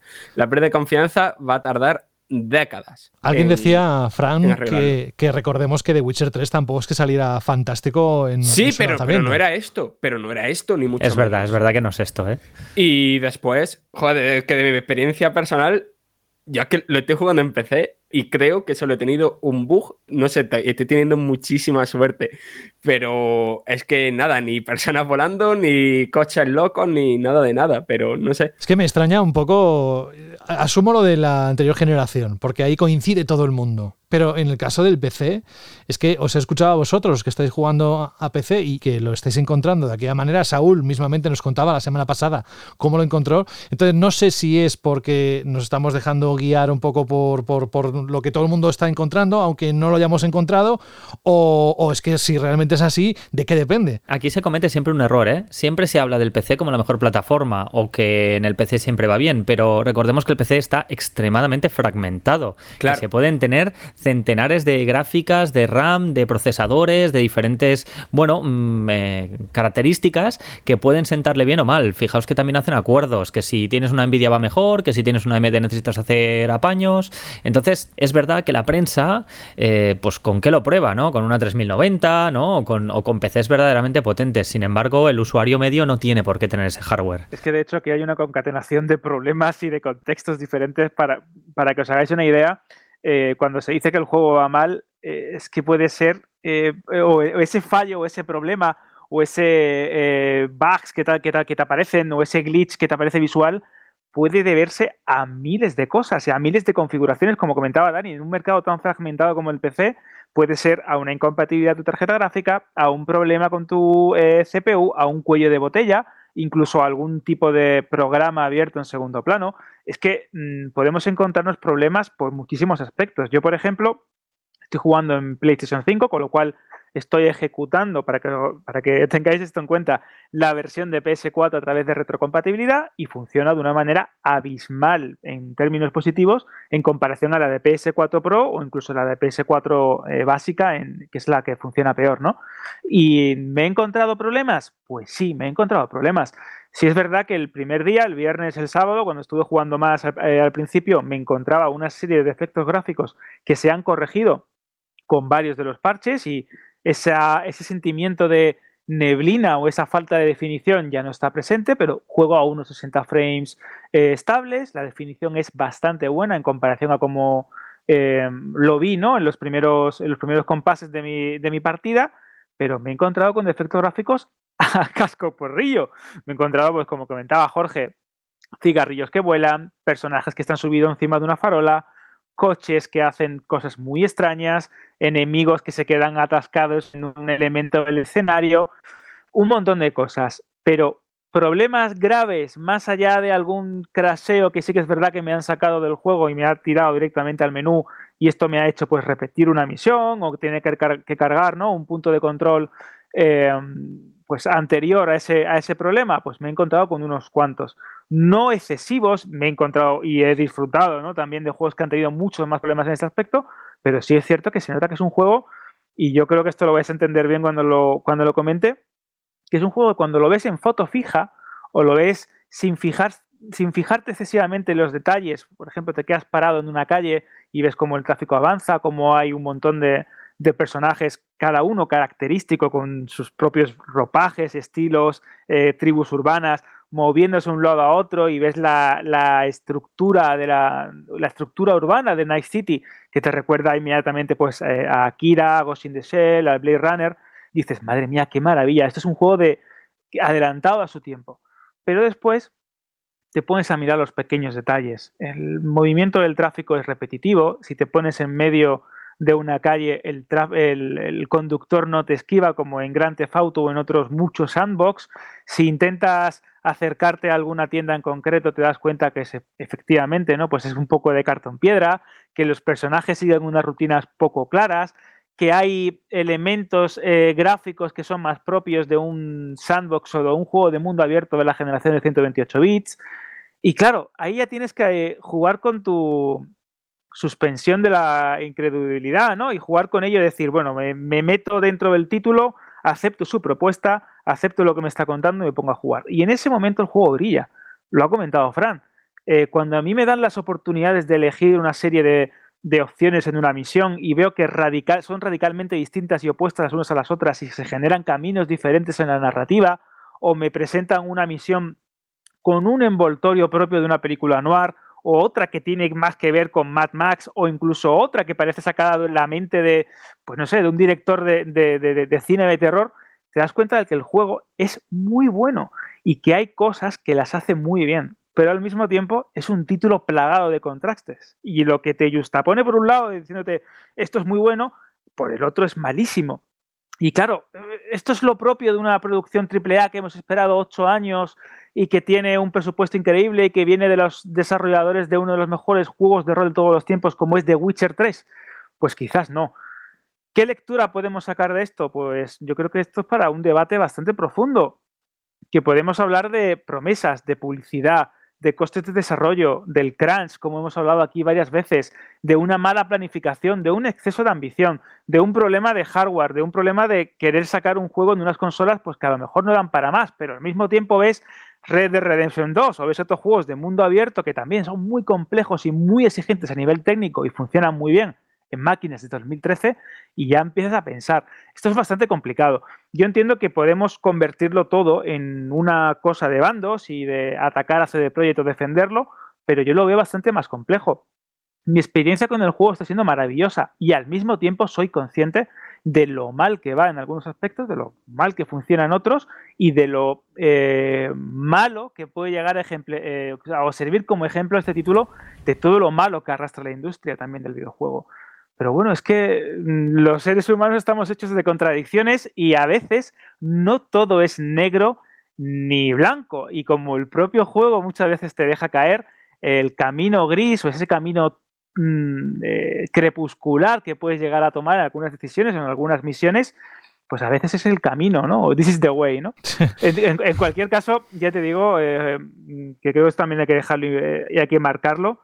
Eh, si juegas en una PS5 o juegas en un PC o en una serie X o en una serie S, el juego es, vamos a decirlo así, jugable. Puedes disfrutarlo. ¿Que te va a dar mil problemas? Es bastante probable también, pero lo puedes hacer. No hay que tampoco tener un miedo absoluto al título de que te va a explotar la consola, ni mucho menos. Pero que yo también pienso que se tendría que haber sacado de otra manera o se tendría que haber desarrollado de una manera completamente distinta ¿no? a, la, a, la, a, la, que hemos tenido al final en la versión comercial. Pero Alberto, si dos semanas antes del lanzamiento, desde la propia desarrolladora decían que el juego en su versión de PlayStation 4 y Xbox One iba perfecto.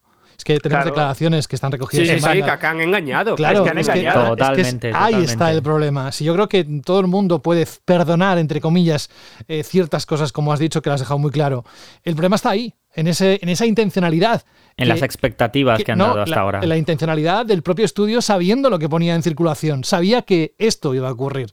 No sé si te queda algún comentario más. Lo hemos liquidado todo, ¿verdad? Referente a, esto no, ¿verdad? Cyberpunk, Vale. ya luego ya Vale. lo tenemos con esto. Aquí tenemos a Rubén. Hola Rubén de nuevo. Buenas, ¿qué tal? ¿Cómo ¿Qué ha pasado? Otra vez. Que según ha estado escuchando en los últimos minutos, ¿qué ha pasado? ¿Qué ha podido pasar? ¿Cómo un estudio con la popularidad, con... ¿Qué quieres que te diga? Pero era un- uno de los estudios que siempre salía a la boca de todos los jugones cuando hablábamos de algo que se hacía bien por su estrategia de los DLCs gratuitos, por tantos puntos en ciertos momentos de los últimos años que se habían comportado como tal. Pero es que lo que han hecho en este momento es eh, arrastrar e incluso perder, según un titular de la propia página web de Vandal, ha hecho perder mil millones de dólares a CD Projekt. ¿Qué ha pasado para llegar a esta situación? Bueno, a ver, eh, sí que es verdad que CD Projekt mm, pues eh, eh, tenía, yo creo que la imagen que tenía gracias a sus logros, ¿no? Eh, cuando decían, por ejemplo, que iban a meter The Witcher 3 tal como lo conocemos en Nintendo Switch, todos dijimos es imposible y lo hicieron, por ejemplo, es decir, que, ha demostrado CD Projekt que es un estudio lo suficientemente potente como para poder tirar adelante eh, proyectos mastodómicos, ¿no? Muy, muy grandes, muy potentes. ¿Qué ha pasado en esto? Eh, Bueno, yo creo que habría que analizarlo bien bien desde el principio, ¿no? Estamos hablando de un juego, posiblemente el juego más grande eh, jamás hecho hasta el momento, con un nivel que nos han ido creando ellos con diferentes presentaciones y diferentes comunicaciones que cada vez iba creciendo más, con esos retrasos que teníamos que eran siempre para terminar de perfeccionar eh, la experiencia del juego en todas las plataformas. Sí que es verdad que en algún momento dijeron que en PlayStation 4 y en Xbox el juego funcionaba bien, cosa que se está comprobando ahora que no. Habría que ver para ellos qué es funcionar bien. El juego funciona, pero no funciona como nos estuvieron enseñando. ¿El por qué? Yo solo encuentro dos causas que pueden causar esta situación. Primero, las prisas, es decir, eh, ojalá todas las empresas fueran lo suficientemente autónomas como para poder decir el juego saldrá cuando esté, como es eh, Rockstar, por ejemplo, eh, pero en el caso de CD Projekt no es así, tiene detrás unos inversores, unos costes y tendrían que lanzarlo sí o sí en ese momento. Y la otra parte es que que por muy grande que sea esta productora, a lo mejor el proyecto era demasiado grande para la generación en la que en principio eh, querían sacarlo para rentabilizarlo. Es decir, también hemos pasado, eh, tanto en nuestra web como en otras webs, a hablar que solo con las ventas digitales eh, CD Projekt ya había recuperado todos los gastos de inversión y ahora de pronto en una semana que CD Projekt ha perdido mil millones de dólares con, con esto. No habría que analizar en cada caso cuál es la noticia, en qué caso eran los costes de inversión los que cubría solo las ventas digitales, si esos mil millones que han perdido es por la venta o por la devolución de los productos en teoría defectuosos que están diciendo los usuarios que están comprando, o si esos mil millones es por la caída del 29% que han tenido sus acciones en bolsa, que Es por cuadraría eso más último, con eso, ¿no? Es por Yo- eso último, por lo de la caída en acciones. Claro, Sí, pero nosotros que somos usuarios de a pie, cuando decimos que CD Projekt ha, ha perdido mil millones, lo primero que pensamos es que hay devoluciones a capazos en todas las tiendas, que todo el mundo que ha comprado Cyberpunk 2077 se ha ido a las tiendas a devolver los juegos, eh, y que, pero no es así, no es así porque las informaciones, por las pocas informaciones que van habiendo, porque ahora mismo está todo como muy caliente, pero al mismo tiempo en los momentos de más calentura, son los momentos en los que más compostura hay que mantener por todas las partes, porque al final esto no dejan de ser empresas y hay contratos de presente, de pasado y de futuro que hay que intentar mantener, porque esto sigue, el mundo del videojuego sigue, CD Projekt seguirá, Bandai Namco seguirá, las tiendas seguirán, más, menos, unas otras, con cambios sin cambios, pero seguirán, entonces tampoco puedes hipotecar tu presente y tu futuro eh, por una situación en la que creo que hay muchos claros y muchos oscuros que hay que aclarar, ¿no? Entonces, yo sinceramente creo que este proyecto era un proyecto que seguramente era un proyecto pensado para PCs de alta gama y sobre todo para nueva generación. Y seguramente los próximos parches que CD Projekt ha prometido y que creemos que aquí sí que tienen que cumplir para que vayan haciendo mejoras eh, constantemente de las versiones, sí que creo que vamos a ver cambios grandes en la versión, sobre todo de nueva generación, de PlayStation 5 y de Xbox, Series X o Series S en este caso, eh, pero al final tampoco esperemos que haya un cambio brutal en las versiones de anterior generación y sobre todo con las consolas bases de la anterior generación, con, PlayStation 4 la FAT o con la Xbox eh, One. Veremos cambios, posiblemente algo en Play 4 Pro y en, la One X. ¿no? No, no, no esperemos, o creo que nadie espera y confíe en que de aquí a marzo, febrero-marzo, con los parches encontremos que el juego en PlayStation 4 sea tan grande como es tan espectacular como es y con los gráficos de un God of War de Last of Us Part 2. Yo creo que no vamos hacia ahí, ¿no? Pero al menos sí que conseguiremos pues que el juego funcione y no pete eh, como peta en estos casos. Yo creo que es eso, el proyecto estaba pensado para PlayStation 5, para Series X y para PC, eh, pero había que rentabilizarlo con una base instalada de consolas de PlayStation 4 y de Xbox, que es lo que realmente hace que un juego tan grande sea rentable, ¿no? Es el pensamiento es lo sacamos para antigua generación, eh, luego mm, sacaremos la versión en nueva generación. Supongo que si en algún momento habían pensado en lanzar una versión de nueva generación, eh, no quieran cobrar por ella, sino que creo que una de las maneras de poder empezar a limpiar su imagen debería ser una actualización gratuita eh, de los que hemos comprado el juego en PlayStation 4 y lo estamos jugando en PlayStation 5, pues que lo podamos actualizar de manera gratuita y continuando con todo nuestro progreso en el de una generación. Supongo que es una de las medidas que CD Projekt debería de tomar, si sus inversores se lo permiten.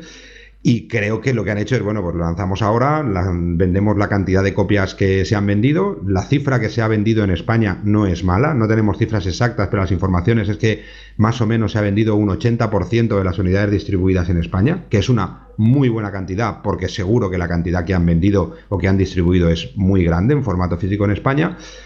Pero bueno, hasta aquí, pues eh, el momento del lanzamiento y el momento en el que todo explota, ¿no? En el momento en el que, en el que nos damos cuenta, pues que, como dice también el meme, como hemos visto, pues hemos sido engañados. Hasta aquí la coña está bien, pero si vamos a, a nivel legal, o, a ver qué pasos han seguido las compañías, ya vamos viendo que el despropósito, y además lo hablábamos en el chat interno el otro día, cuando CD Projekt mandó ese comunicado de que se podían devolver las unidades eh, y que las tiendas devolvieran el dinero, eh, yo dije, cheche, esperar que esto no es así. CD Projekt es el desarrollador, pero CD Projekt como empresa vendedora no existe. Es decir, en España, CD Projekt, los juegos de CD Projekt, en este caso Cyberpunk, porque no todos los juegos de CD Projekt los distribuye la misma compañía, por eso lo de los contratos de futuro y los contratos de pasado, eh, eh, Cyberpunk lo distribuye Bandai Namco en España pero no lo distribuye Bandai Namco en otros territorios. Y los acuerdos de devolución o los acuerdos de aportaciones o los acuerdos de precio o el acuerdo que quieras con los diferentes retailers los tiene Bandai Namco, no los tiene CD Projekt. CD Projekt tiene un acuerdo de distribución con unas condiciones y unos contratos de distribución donde se hablan de muchas cosas, pero en ningún caso es CD Projekt el que decide si los usuarios pueden ir a la tienda X a devolver el juego para que Bandai Namco se lo abone en la tienda X y la tienda X se lo abone a ti. Porque si tienen un acuerdo de no devolución con Bandai Namco o no está claro, están diciendo que aceptamos nuestro error, pero que lo cargue otro a nivel económico. Y eso son empresas. Aquí eh, lo que manda en las empresas, por supuesto, es la imagen e intentar que los usuarios estén contentos, pero no porque los usuarios estén contentos, sino porque los usuarios confíen en mi empresa y que cada lanzamiento que salga vayan y lo compren.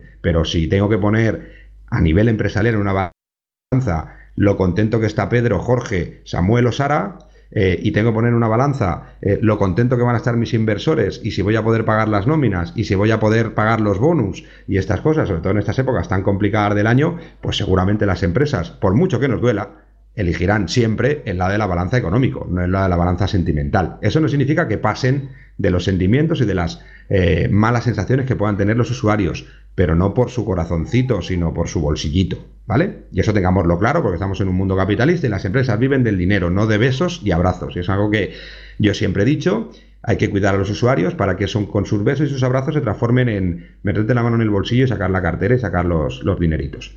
¿Qué pasa? Que aquí ya empiezan las cosas raras. Hay un comunicado de CD Projekt en el que todos estamos eh, viendo y diciendo, bueno, pues vamos a, devolver el juego, eh, pero luego hay un comunicado por parte del principal retailer de videojuegos físicos en España, que es Game, en el que dice que, oye, que no, que Bandai Namco eh, nos ha dicho que no podemos devolver el dinero. Tampoco es bien bien así. Es decir, CD Projekt toma esa decisión y lanza esa nota de prensa a nivel mundial sin haber hablado con ninguno, ninguno de los que realmente son los que tienen que devolver el dinero, tanto físicos como digitales. Es decir, cuando CD Projekt lanza ese comunicado, no habían hablado con Sony, no habían hablado con Microsoft, no habían hablado con Bandai Namco, no habían hablado con el distribuidor de Bielorrusia ni con el distribuidor de Japón.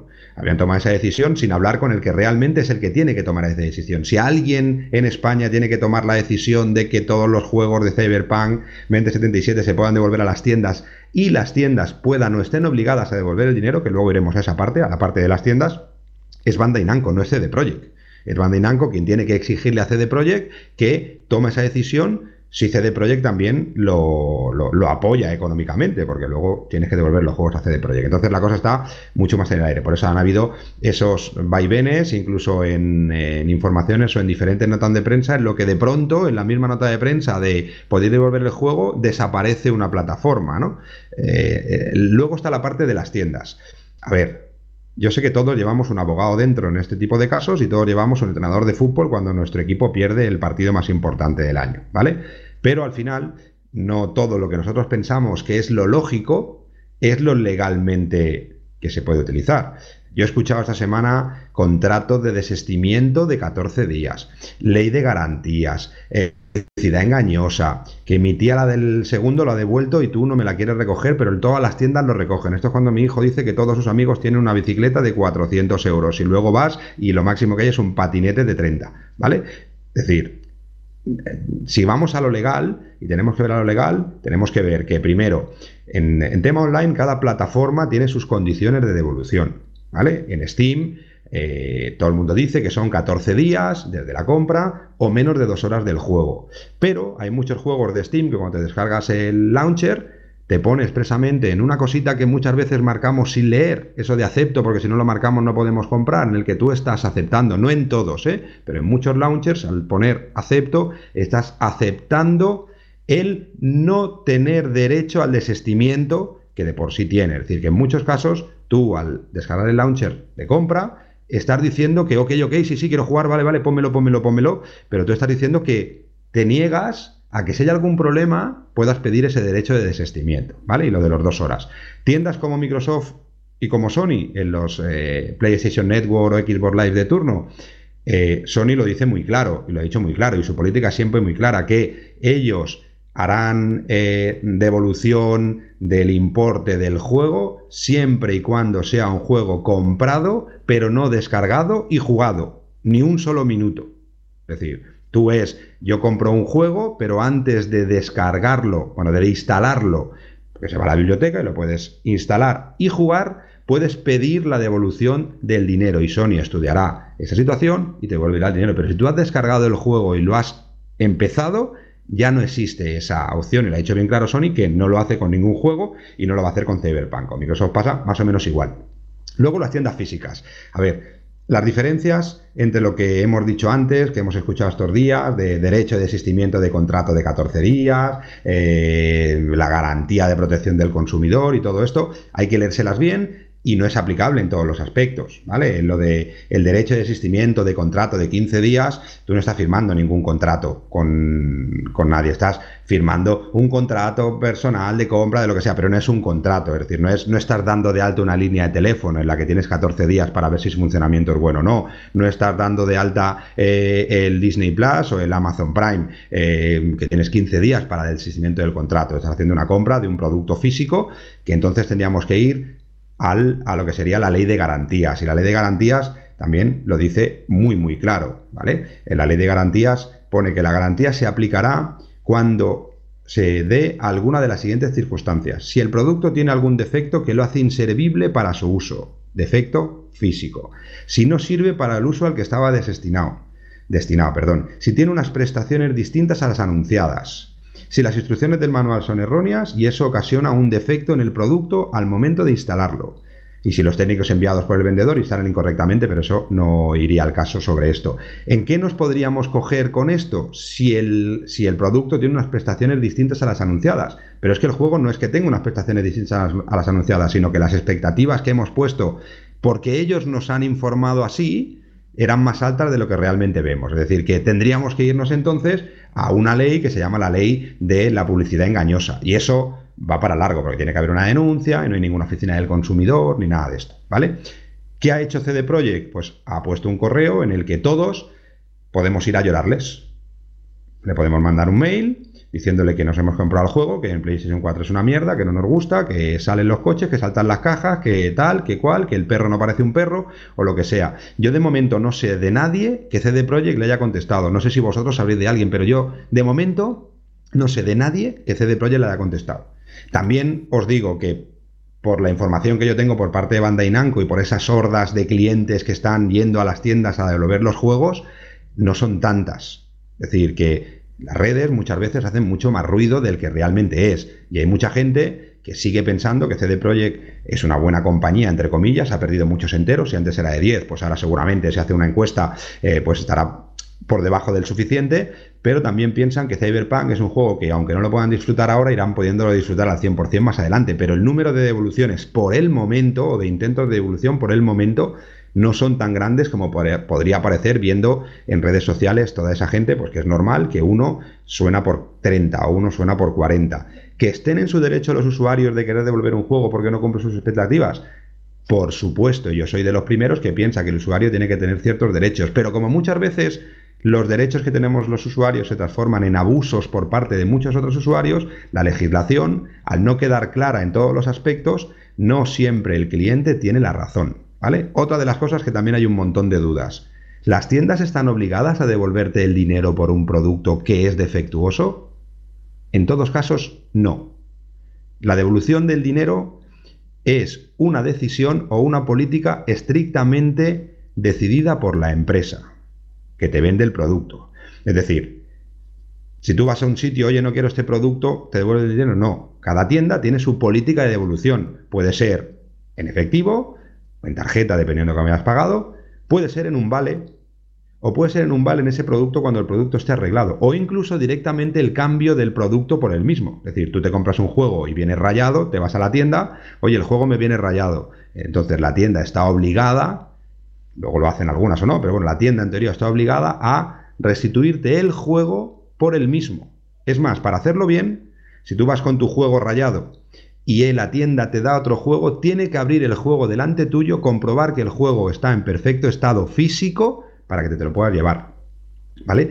Entonces, como hay mucha gente que eso lo tiene claro y lo sigue, pero hay mucha otra gente que no lo tiene claro y no lo sigue, pues entonces las leyes muchas veces son mucho más estrictas. Eh, entonces, todas esas cosas que se van hablando de si tenemos derechos o no. Otra cosa es que esté bien o mal, ¿eh? Yo aquí no voy a entrar en si está bien o mal, pero todas esas leyes de protección al consumidor son así de claras y se pueden ver en cualquier página de Internet. Que luego nosotros queramos Em, aceptarlas o incluso traducirlas a lo que nosotros pensamos que es lo correcto, eso es libertad por cada uno de pensarlo, pero como nosotros no somos los que decidimos sobre si lo que pensamos nosotros es lo que realmente pone esa ley o no, eh, pues bueno, esas leyes están pensadas pues para productos que hace muchísimo más tiempo están en el mercado, pero es complicado, es, hmm. es complicado. Antes decías al principio de tu primera parte de intervención que nos dejaste ahí con las ganas de saber mucho más, parece ser entre mambalinas que el juego ya nació de, en unas circunstancias un tanto extrañas, ¿no?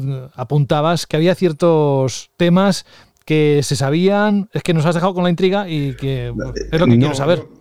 Yo creo que, eh, a ver, por supuesto CD Projekt sabía que el juego en, en antigua generación funciona como funcionaba, es decir, eh, no creo que de pronto le haya estallado ¿no? en, la cara eh, este, es- esta situación. Yo creo que ellos han probado el juego, que seguramente no hayan probado con detenimiento con todo, eh, bueno, pues seguramente no, pero tampoco hace falta eh, estar durante cinco horas jugando al juego en PlayStation 4 FAT o en Xbox para poderlo probar. Yo creo que ellos lo sabían. Lo que también creo, y la información que yo tengo, es que muchas de las distribuidoras del título no habían visto jamás la versión de PlayStation 4 o Xbox funcionando en esas dos consolas.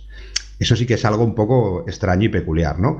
A ver, tú eres una compañía distribuidora y firmas un acuerdo, tú ves un producto, confías en lo que te dice el distribuidor del producto. Las compañías de distribución no van in situ a la fábrica o a la distribuidora a ver que realmente lo que van a distribuir es exactamente lo que está diciendo la compañía. Ellos van, le enseñan las cosas, todos hemos visto diferentes presentaciones en diferentes ferias, pero por la información que a mí me ha llegado es que yo digo que diría que el 100% de los distribuidores de los títulos, del título en cuestión, no había visto la versión de PlayStation 4 y Xbox, porque seguramente si lo hubieran visto hubieran puesto muchos más impedimentos en lanzarla, porque se veía claro, ¿no? Porque al final en las compañías, por mucho que hemos dicho que una compañía vive por unos ratios y unos rendimientos económicos, al final en todas las compañías de distribución de software en España, el 70 al 80% de la gente, y sobre todo el departamento del marketing y el departamento de ventas, son jugones y les gusta jugar. A lo mejor no son súper jugones como eh, muchos de los que estamos hablando aquí en este podcast, por- porque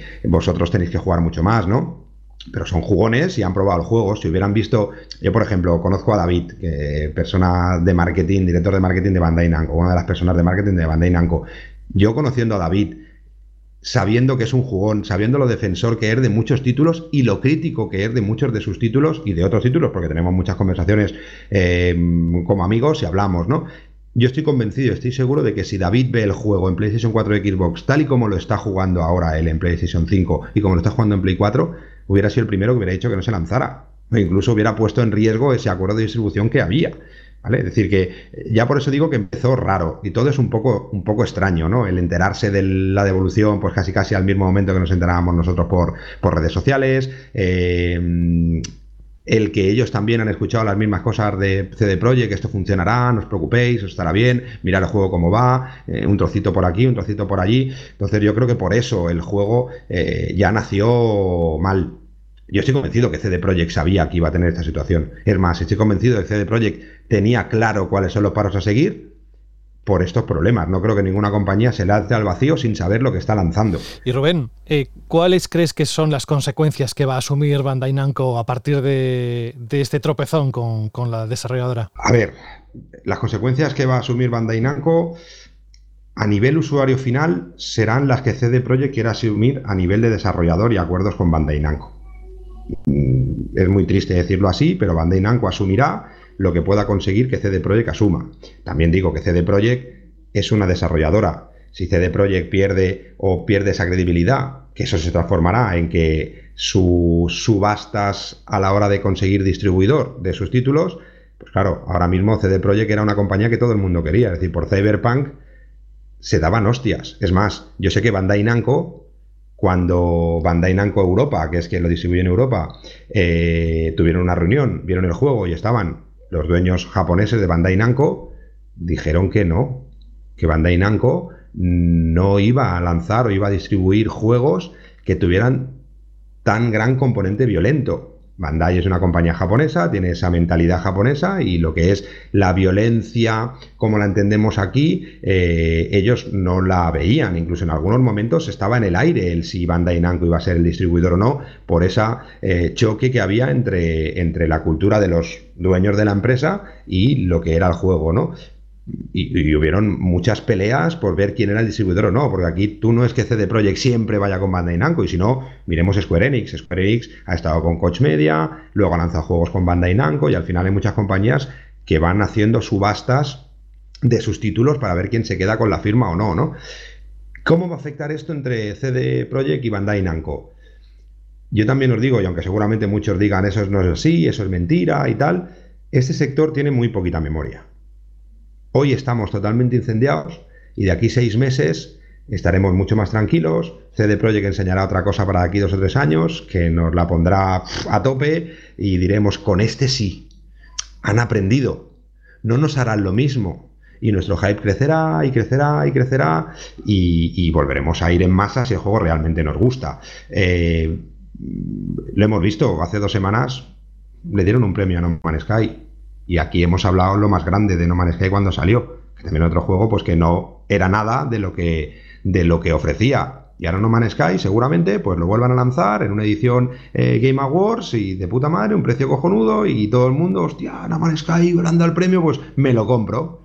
Bueno, pues este sector, por muy aquí que sea, es así. Pero aquí hay matices muy, muy serios y es intentar engañar al consumidor, sabiendo que eso estaba roto y además hacer anuncio, es decir, em, hacer declaraciones de que las versiones tanto de PlayStation 4 como Xbox One estaban ya, muy José, bien. pero a lo mejor para ellos el juego no estaba tan roto como queremos ver nosotros. Por Dios, Rubén. Que no significa que no esté roto, ¿eh? Una cosa es, Pero, al final, Rubén, vemos lo que es, ¿eh? Rubén, perdona, pero, que para ellos a lo mejor Rubén, pero aquí hay, aquí hay eh, pruebas de que CD Projekt Red eh, ha hecho, y tú lo bien, bien sabes este significado, dolo, es decir, hay un engaño, hay un, en cierta, en cierta manera, un fraude. Has ocultado información, has dicho que estas versiones para consola funcionaban perfectamente y hay declaraciones de directivos que lo afirmaban y has ocultado de forma premeditada el aspecto, el funcionamiento y la manera en la que se ejecutaban esas versiones en las consolas.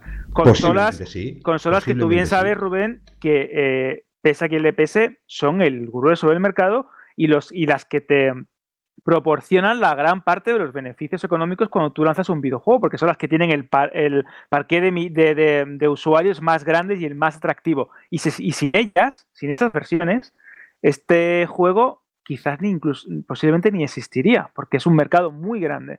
Y yo creo que esto, cuidado, porque mm, llegará alguien y decida presentar una demanda colectiva contra CD Projekt y creo que esto puede tener consecuencias legales bastante grandes. En Estados Pero Unidos, estoy en es Estados Unidos seguro. Si es así, sí. Estoy de acuerdo. Lo único que puede tener, lo único que puede haber es una demanda, una demanda colectiva.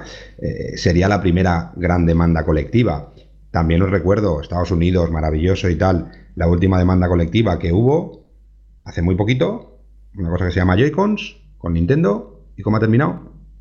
Está ahora mismo. No, no, no. Esa demanda está ahora mismo en arbitraje y tienen hasta final de este año para ver si las dos partes negocian y si no acaban de negociar antes del final de este año, entran ya a proceso judicial. Ojo, ojo, que entre cerveza y cerveza este te marca los límites legales, ¿eh? Ojo. Pero bueno, sí, es la única manera. A ver, yo creo que aquí hay una cosa que tenemos clara los consumidores. Y es que, yo lo veo igual que tú, ¿eh, Alberto, eh, no cumplen o no han cumplido para nada con lo que en principio todos esperábamos. Y ahí está el matiz. Todos esperábamos algo que no se ha cumplido. ¿Por qué? Porque nos han engañado, nos han dado informaciones que no son. Eh, pero bueno, ellos dicen que lo solucionarán. Yo también digo que en PlayStation 4 y en Xbox no hay solución posible. Podrá mejorar, pero olvidaros de ver el Cyberpunk que hemos visto en diferentes vídeos o con el que hicimos en análisis, por ejemplo, en Vandal. Olvidaros de ver el juego eh, Cyberpunk en PlayStation 4 FAT o en Xbox o incluso en PlayStation 4 Pro, igual que se ve o que hemos visto en muchas presentaciones. Yo recuerdo la presentación en el Madrid Games Week de hace dos años y, y- y tres meses antes en, en Gamescom y yo salí de allí diciendo, esto es la puta maravilla. Esto es maravilloso. Y decíamos, Rubén. esto lo moverán en Play 4 y dijíamos todos, hombre, este dijíamos. de Project. Sí, Yo- dijíamos, dijíamos dijíamos todos. Ay, yo también tengo, tengo bugs. Yo también tengo bugs, tengo glitches en la boca. Y decíamos todos, eso será capaz, incluso hablando con la gente de Bandai Namco. Nosotros tenemos relación con Bandai Namco. Bandai Namco es nuestra distribuidora en Italia y hemos hablado muchas veces con ellos y han puesto muchísimo, muchísimo tiempo, que es otra cosa que también hay que tener en cuenta. Es muy fácil desde las redes sociales decir que Game son unos ladrones, decir que Bandai Namco son unos cabrones, sin ponerse a pensar realmente. En el caso de Game no voy a entrar. En el caso de Bandai Namco, yo os aseguro que han sudado sangre con este título. Han sufrido con, con, con depresiones y con, y, con problemas, cada uno de los retrasos y cómo lo hacía con Cyberpunk, porque muchas veces se enteraban de los retrasos por la prensa, no por CD Projekt, que es con quien tenían el contrato. ¿Vale? Es decir, que han luchado muchísimo por tener un juego que realmente es lo que ellos esperaban. Entonces, lo fácil es que todos son unos ladrones. Eh, yo desde aquí voy a defender a Bandai Namco a tope, a que ellos han hecho todo lo posible y si está en sus manos harán todo lo posible para que la gente que ha comprado Cyberpunk y ha confiado en Cyberpunk y en Bandai Namco estén algo más contentos o más contentos. Pero quien realmente es el culpable de esto son CD Projekt, no hay otros. Si tú quieres devolver el dinero, me parece maravilloso. Te mando un mail con un ticket y, que veas cuándo lo he comprado. Y oye, no te preocupes, mándamelo aquí, te lo paso a recoger, dame un número de cuenta y te ingreso hasta el último céntimo de euro que he pagado. ¿Eso CD Projekt lo hará? Yo creo que no. Entonces no perderán mil millones, perderán bastante más. No porque haya quería- mucha gente que lo esté devolviendo, sino porque hay mucha gente que querrá penalizarlo de esa manera. Pero yo os digo que Claro. devoluciones o intentos de devolución hay muchos nervios, pero Yo te quería preguntar no una hay cosa. colas ¿eh? para hacer la devolución. Rubén, tú como, como, como empresario y, y- y director de una, de una empresa importante que tiene un- pues una serie de, de facturaciones importantes aquí en, aquí en España y a nivel internacional, este tipo de crisis se pueden llevar a muchas empresas por delante y te, y te pueden generar incluso eh, una crisis a nivel publicitario muy compleja, de la que mm, muy poquitas pueden salir. Eh, Eh, Esto ¿cuál- no, no claro, acabará con, em- no claro, acabará con eso- empresas. no, No, no, yo- acabará porque son, pero son empresas. muy si esto grande. le pasa, en vez de a Bandai Namco a CD Projekt, Eso es le pasa a un, a un A Meridian a- o a un Avance o a una empresa pequeñita que, que, que, joder, que van siempre luchando ahí con todas sus ganas, o un Badland, por ejemplo. Bueno, no hace falta que digamos un easy. Acordaros, hace un año aproximadamente salió una noticia en la que no se ha vuelto a hablar y en la que se ha demostrado que no era real de ciertas políticas usureras por parte de Badland, España, con un juego abusando incluso de una persona enferma. ¿Os acordáis? Porque nos hemos olvidado, esto va muy rápido, ¿eh? Nos hemos olvidado que alguien, una empresa española para la distribución de un juego le había prometido al desarrollador unos ciertos royalties para ayudar a la enfermedad rara de su hijo.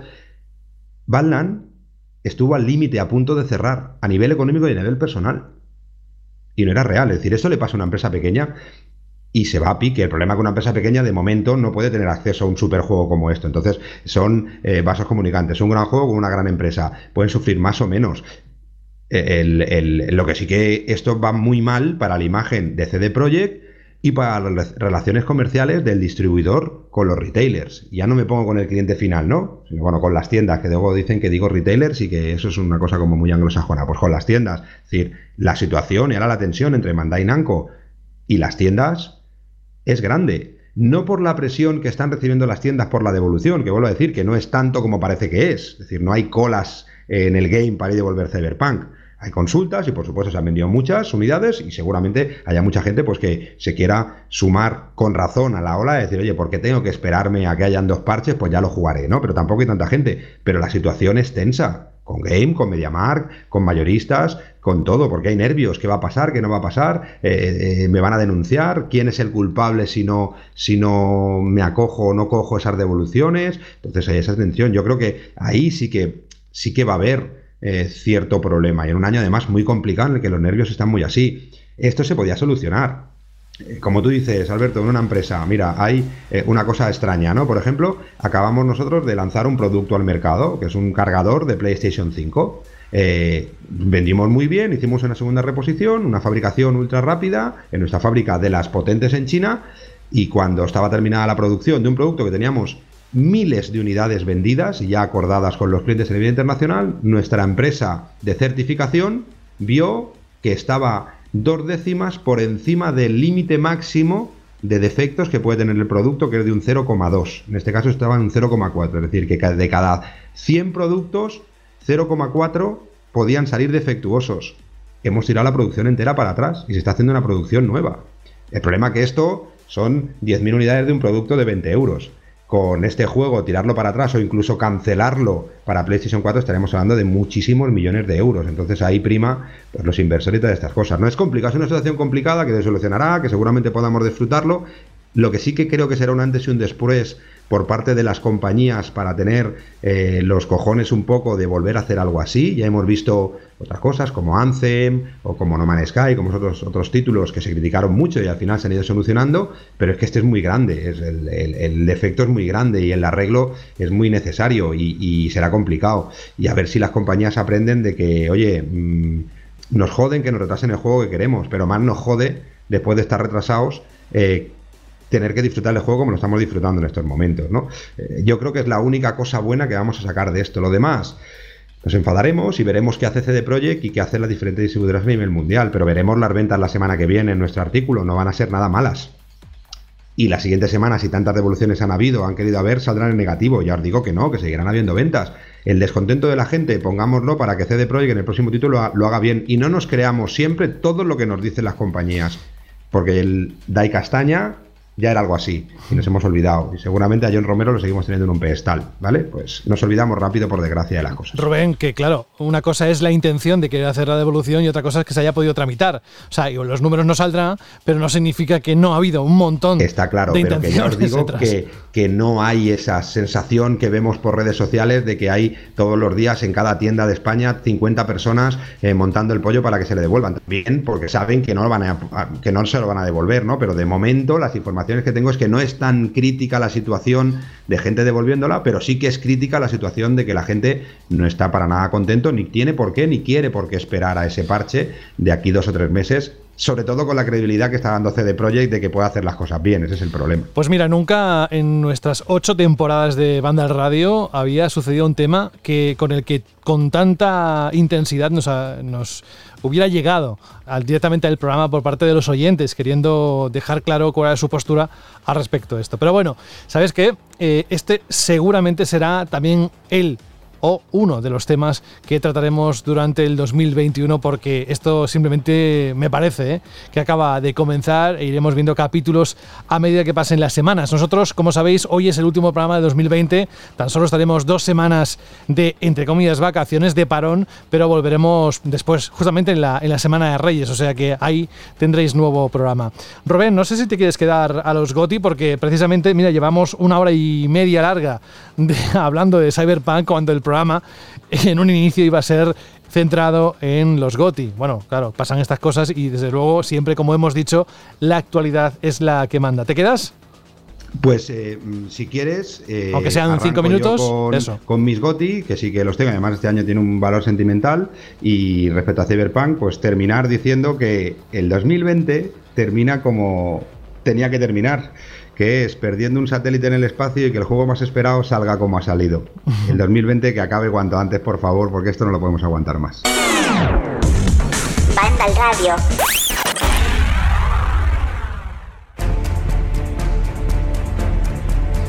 Ahora sí, esta sintonía la utilizábamos la semana pasada para los The Game Awards. Simplemente era en la sala de espera, sonaba. Debe pertenecer, no lo sé, ¿eh? debe pertenecer a alguna película, a alguna banda sonora. Igual me lo puede decir mejor Alberto. Suena mucho a Avengers o alguna película de Marvel, pero me encanta para poder eh, poner sintonía o música a lo que vamos a vivir ahora en los próximos minutos, porque sí, ahora vamos a entrar en los Game of the Year, aquellos juegos eh, que hemos encontrado los más interesantes en un 2020 que a pesar de los pesares, y lo decíamos al principio y lo hemos dicho en alguna otra ocasión, ha sido un malogrado año en muchas cosas, muy negro en muchísimas cosas, un año para olvidar, pero con respecto al sector de los videojuegos, salvo esto que es la última puntada que ha tenido en, en, pleno mes de diciembre, cuando ya estábamos cerrando el año, pues ha venido esta polémica con Cyberpunk, no es para menos después de tantos y tantos años esperando el título, pero que nos ha dejado verdaderas joyas e incluso hardware nuevo que posiblemente se podía haber retrasado y no haberse disfrutado en este año. Pero sí, no todos los que lo desearían, porque hay gente todavía esperando que se abran reservas de PlayStation 5 y de Series X, pero todo eso con el tiempo llegará. Hay unos cuantos usuarios que sí que han podido y tienen esas consolas en casa y las están disfrutando. Pero ya que eh, vas a ser el primero en irte, me gustaría conocer cuáles han sido para ti, primero una valoración general del año en cuanto a videojuegos, Rubén, muy breve, y luego para ti cuáles han sido esos juegos que son cinco estrellas, los más destacados, los tres más destacados para ti.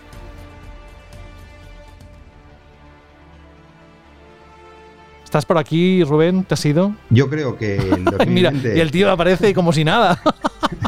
Genial. Es lo, que tiene, es lo que tiene. He tenido otro glitch, estaba tocando otro botón. ¿eh? Vale, Soy bien. un otro cyberpunk, me Bien, está bien, bien. consumiendo por dentro. Lo, Bueno, peor de todo, lo peor de todo es que hay gente que trabaja para ti. O sea, es, yo- es lo que me- a mí me, más, más me, me- me preocupa, ¿no? José, que es todo mentira. Si estoy escondido en el, en el psiquiátrico aquí que me han dejado un micrófono, yo que de empresa, ni que. Bueno, pues sí, eh, hay gente muy buena conmigo que sabe llevar la empresa y a mí pues me dejan pues como la mascotilla ahí en la pecera. Ya sabes tú. Venga, dale, Eh, venga, 2020, un año que empezó ilusionante, que se nos jodió a mitad de año y que todo ha influido en, qué ha pasado y que al final hemos terminado yo creo en un año que podía ser mucho mejor, pero para mí ha sido como un coitus interruptus. Es decir, no podemos disfrutar al 100% de lo que esperábamos, no podemos tener acceso al 100% a lo que queríamos y solo pido por favor que durante estos pocos días que queden de este año no pase nada más para que en vez de coitus interruptus sea impotentus es. Es decir, creo que el 2020 ha terminado bien, pero que el 2021 tiene que ser muchísimo mejor para nuestro sector porque nos lo merecemos. Bueno, ha tenido sus puntos positivos, por supuesto, como decíamos, y otros negativos. Pero en cuanto a títulos, a software, ¿con qué te quedas? ¿Qué es lo más llamativo para, para ti? No te voy a preguntar si lo has terminado, evidentemente no voy a entrar, no, no te voy a atender esa trampa, simplemente es bajo tu juicio, con Pues mira, tantos y tantos ver, años a tus espaldas. Tres que voy a decir, A ver. dos me los he acabado y uno con un platino. Toma. Luego, luego escucharéis los juegos. Espera, espera, "Coño, espera, claro, espera, con un hago yo". platino, vale, el Sackboy. Eh, no, no, perdón, el no, Sackboy, era el no. otro, el, el, el Astros. Bueno, ahora lo, verás. ¿Ves, ahora lo ves? verás. Lo que sí que seguiré con mi tradición siempre de que mis tres juegos son tres juegos que haya jugado. Por supuesto, no voy a poner en mis tres títulos más eh, potentes de este año juegos que no haya jugado. Me hubiera gustado poner a, a Half-Life Alyx, pero no lo he podido probar. Seguramente me hubiera flipado, pero como no lo he probado, creo que lo más profesional es eh, hablar de tres títulos. Con lo que mi lista es bastante corta, ¿no? Y este año le, pongo un punto un poquito más sentimental, ¿no? Yo, para mí, mi tercer juego sería The Last of Us 2, un juego que eh, lo he jugado, no me lo he acabado, porque sigo jugando a ratos, pero sí que es un juego que me sorprendió por su calidad gráfica, por su historia eh, y un poco por, por- por llevar a la PlayStation 4 a una potencia que no hubiera pensado nunca que, que hubiera llegado. El segundo título tiene gran parte de culpa, eh, que es un juego que he disfrutado y que me lo he acabado en, Xbox Series X, y es Ori, esta vez lo digo bien, no lo digo mal, eh, que me ha encantado, me enganchó desde el primer momento y hasta que no lo acabé no pude parar, estoy con el segundo y me sigue gustando igual y creo que es un descubrimiento que seguramente sin ti pues hubiera quedado ahí como un juego muy bonito, pero no hubiera probado nunca. Y el primero, y sobre todo por eso decía mi punto sentimental, es eh, Astros Playroom de PlayStation 5. Ya no solo por, por ver un poco lo que podrá ser capaz si quiere PlayStation de, de disfrutar de un juego por su DualSense eh, y por la, lo divertido, por las cosas que nos puede ofrecer esta nueva generación, no solo por gráficos, sino también por eh, meterte más en el juego y sobre todo porque para mí siempre quedará en la memoria como es el primer juego que he podido jugar mano a mano, pasándonos el mando cada vez que uno moría y el otro estaba esperando que jugara con mi hijo de tres añitos, con lo que para mí este juego tiene, además de que creo que es un gran juego que me enganchó y que hasta que no he terminado con los platinos no he parado, eh, también tiene ese punto que ha hecho pues que la nueva generación en mi caso y en mi casa eh, empiece a jugar realmente y disfrute, porque hay que verlo como juega. Mm, Juega para tres años, yo me da hasta miedo. Lo voy a apuntar al Top Gamers Academy el año que viene con cuatro. Eh, y ha sido el año pues, en el que dos, dos nuevas generaciones se han juntado también, tanto en la parte de videoconsolas como en la parte personal. Así que eso sería ¿Cómo tres hila, eh? ¿Cómo hila? En mi caso, en casa. ¡buah! que- que- que- que- que- Claro, has tenido el platino porque como te vienen los vídeos estos en las fichas, en las actividades para decirte dónde creer- está. No, ¿Te ya, creer claro. que no, ¿Te no lo he mirado. No sé cómo no lo he ven esas mirado. cosas? No, no, ¿te Ay. puedes creer que me, no, me conectaba a Vandal. que yo soy muy antiguo. Y ahora que lo acabo de decir, lo acabo de decir y digo, estaba pensando, no me jodas. Ahí están los vídeos para los... No, no, pues Claro, sí, claro. sí. Pues no, pues yo a lo tradicional. Y porque no me la podía apuntar en un papel, pero si no, también así. Soy muy antiguo, José. Soy como tú, pero en guapo y inteligente. Viejo, pero así. No voy a recoger el guante. Eh, digo que ojalá, y eso creo que lo deseamos todos, eh, la Sobi Team, el responsable detrás de esa, no sé si demotécnica o ese minijuego de que es Astros Playroom, saque un título completo porque hay momentos tan buenos, sobre todo tirando la nostalgia, ¿no? Con todo lo que hemos visto ahí en el, en el laboratorio, etcétera, eh, de otras generaciones. Ha sido maravilloso.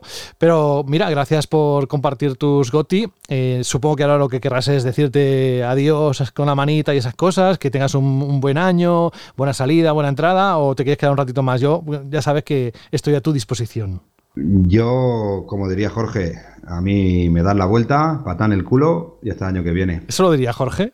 no, no se bueno, puede, ¿eh? Puede no ser. lo sé, no lo diría tan así porque él tiene más literatura, pero seguramente a lo mejor sí, a lo mejor está por ahí, le puedo decir. Bueno, Sí, mira, sabes, hoy, sabes, hoy, sabes. Jorge, quiero que me Ahí- dejes- ahí está, ahí está, Jorge, ahí está, ahí está. Quiero que este año, que hemos hecho un año en el que, según la gente, casi nos hemos llegado a pelear a navajazos, me despidas tú como realmente te salga del corazón que termine este año 2020 para mí. Pues mira, voy a decir. Sí, pues Está mira, la mierda, ¿no? No, no, no, no, está bien. Cuando estábamos en el inicio del programa, que estábamos hablando de quién va a venir esta- este año a la, a la cena de Nochebuena, ¿no? Que si la abuela, que si los tíos, y luego pensamos, bueno, no va a venir nadie por el tema de las limitaciones y tal. Y luego al, al acto siguiente ya te han dado paso a ti. Y he pensado, no lo he dicho en voz alta, pero lo voy a decir ahora, he pensado, joder, ¿cómo molaría tener de cuñado a Rubén? Porque tiene que dar un juego en la cena de, Ya te digo yo que sí. Al menos en las la que he cena estado. de Navidad tiene que dar un juego. En plan, cuando se toman los vinos tienes, tienes una de estas personas que te lo pasas, te lo pasas pipa en, Eh, en las grandes celebraciones. Jorge, se arregla rápido. ¿Tienes hermana? Uy, uy, uy. Pero no, no conteste, no conteste que nos liamos. Ahí sí que va a haber navajazos. No contestes. Así que sí, sí, esto es lo más bonito que te puedo decir, que, te- que me gustaría Oye, pues, me sorprende que fuera me familiar ¿eh? para tenerte en las cenas y, Lo y es, echarnos- ¿eh? Lo y, es. y discutir y echarnos una risa. Yo, yo he estado, yo he estado eh, en, en cenas, comidas con Rubén, son muchos años. No, no en Navidad, porque, porque bueno, cada uno tiene su familia, y yo además voy a, a Santander y etcétera. Pero es muy divertido. So- sobre todo, a mí lo que me gusta de Rubén es que es un tío siempre positivo. O sea, a pesar de cómo esté todo, a pesar de cómo vaya, a pesar de que vaya agobiadísimo de muchas cosas, es un tío muy positivo. Es el típico que siempre te gustaría tener al lado para poder explicarle algo, porque sabes que por lo menos, no es que te va a vender la moto, que también, según cómo le dé, pero en temas serios sabes que va a estar ahí apoyándote. Y el otro día yo recordaba una cosa, Rubén, eh, nos conocemos desde hace pff, 15, 16, 17, 18 años, jamás, nunca hemos discutido tú y yo, jamás. Ni nos hemos peleado, ni nos hemos dicho nada, pero ni que sea por un calentón, aquello que a veces, mira, por, por disparidad de, de- de opiniones, te metes en el fragor de la batalla y acabas diciendo cosas que luego te arrepientes, aunque sean leves, ¿no? Jamás. Y es porque, en buena parte, el- la, la razón es por, por cómo es él, ¿eh? Siempre positivo, divertido, siempre tiene alguna, Hombre, un hay, días que hay días que discuto, ¿eh? Que ¿Seguro? mi mujer dirá, coño, seguro, estás seguro. con José. Sí, sí discuto y tengo mi mal genio, pero ¿para qué discutir? Seguro, seguro. Alguien, Bueno, sí. Yo respeto las opiniones de todos, aunque no me gusten. A veces yo las respeto, me da igual qué pasa. Yo luego sé que no lo voy a volver a ver y anda, vete por ahí. Pero a mí me ha gustado lo del cuñado de Jorge. Ahí me he quedado. Lo demás ni te he escuchado, ¿eh, José? Por eso no Bueno, discuto. vale, no yo solo sabes lo que te voy a Pero- pedir. pero bueno, Lo que te voy a yo pedir- te diría, Jorge, que ese comentario que has hecho es muy recomendable. Y ahí lo dejo. Bueno, mientras vamos pensando en esto y nos metemos en, en- en los nirvanas y vamos a pensar en estas cosas, espiritualidad y demás, que es muy bonito cuando llega la Navidad, solo te voy a pedir una cosa para el 2021. Y es, bueno, que estés, por supuesto, con nosotros todas las veces que puedas y lo que está pendiente de arrancar, que mucha gente que está ahí pensando cuándo se va a lanzar la cacería. Evidentemente tendrá lugar en los próximos meses, ya está temblando, las canillas están haciendo clic, clic, clic, clic, como los, como los tebeos, y es precisamente porque lleva mucho curro. Pero a ver si nos trae el nuevo año una nueva cacería 4.0, o como la quieras llamar. En el primer programa del 2021 tendremos el primer reto de la nueva cacería. Anda ya, hombre, por lo menos 4.0 de explícalo. El primer reto igual no, pero explícalo, porque el- el- eso es para el 8 de, de enero, ¿eh? Bueno, empezaremos con el reto. Luego ya veremos si hay premios, si no hay premios. Tú me has dicho que quieres que empecemos la cacería. Hombre, a ¿no? menos Pues que lo plantees. cacería. Bueno, Eh, va. pero, Ya, pero, ya le daremos forma. Ya le daremos forma, pero el día, el próximo programa, anunciaremos oficialmente la nueva cacería. Venga, para que no quede la cosa así. Es que de verdad, Jorge José, es que al final voy a tener que discutir contigo, ¿eh? No, mira, te voy a dar. mira que no he insistido mucho por el tema de que íbamos a hacer una cesta, etcétera, pero es que este año, con lo complicado que ha sido para todos y cómo ha ido los últimos meses, nos ha sido realmente complicado e imposible.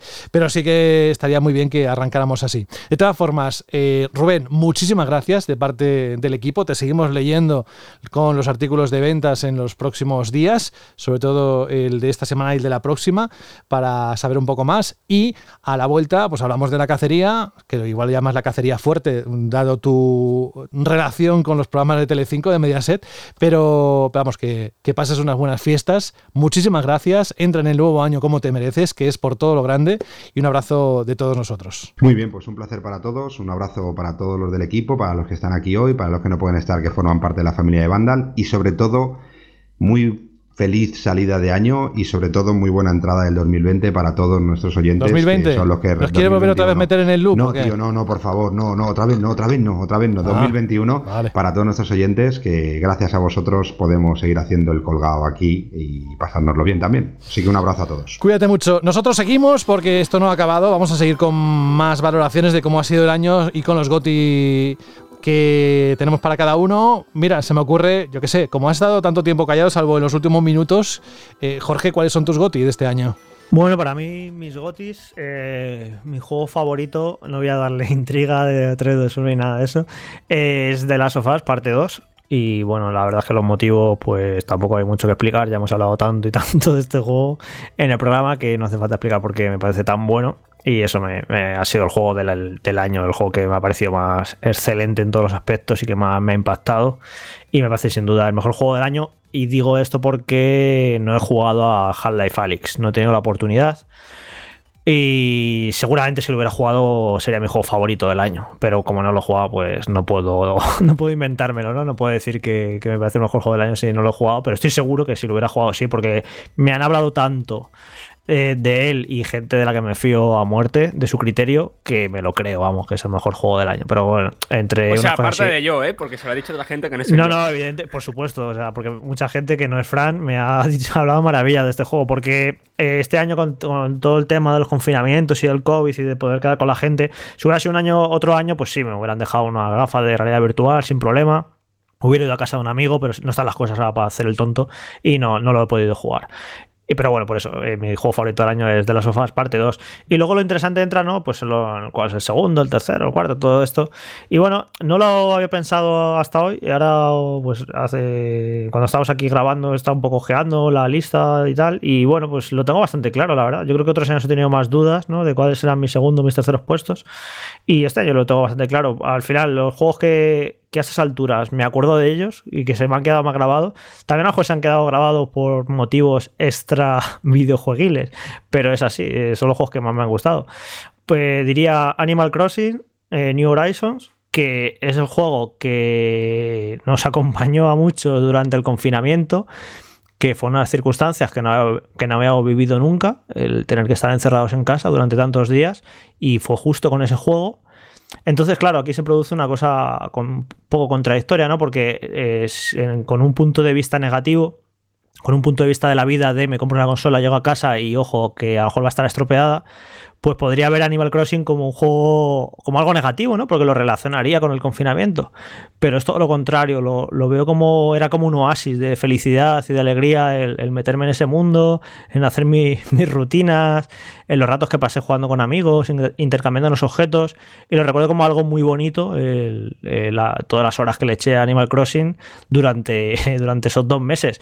Curiosamente, cuando nos desconfinaron, no he vuelto a jugar a Animal Crossing. No sé si porque lo relaciono con aquello, porque ya le eché muchas horas y no me, ha quedé- me he quedado satisfecho, no necesito volver al juego. Es curioso, ¿no? Pero no, no he vuelto ni, ni me apetece, pero lo recuerdo como una experiencia que eso, que, que recordaré siempre, la verdad. Siempre relacionaré cuando se cuando pasen los años y hablemos, ¿os acordáis? En 2020 que estuvimos encerrados en casa.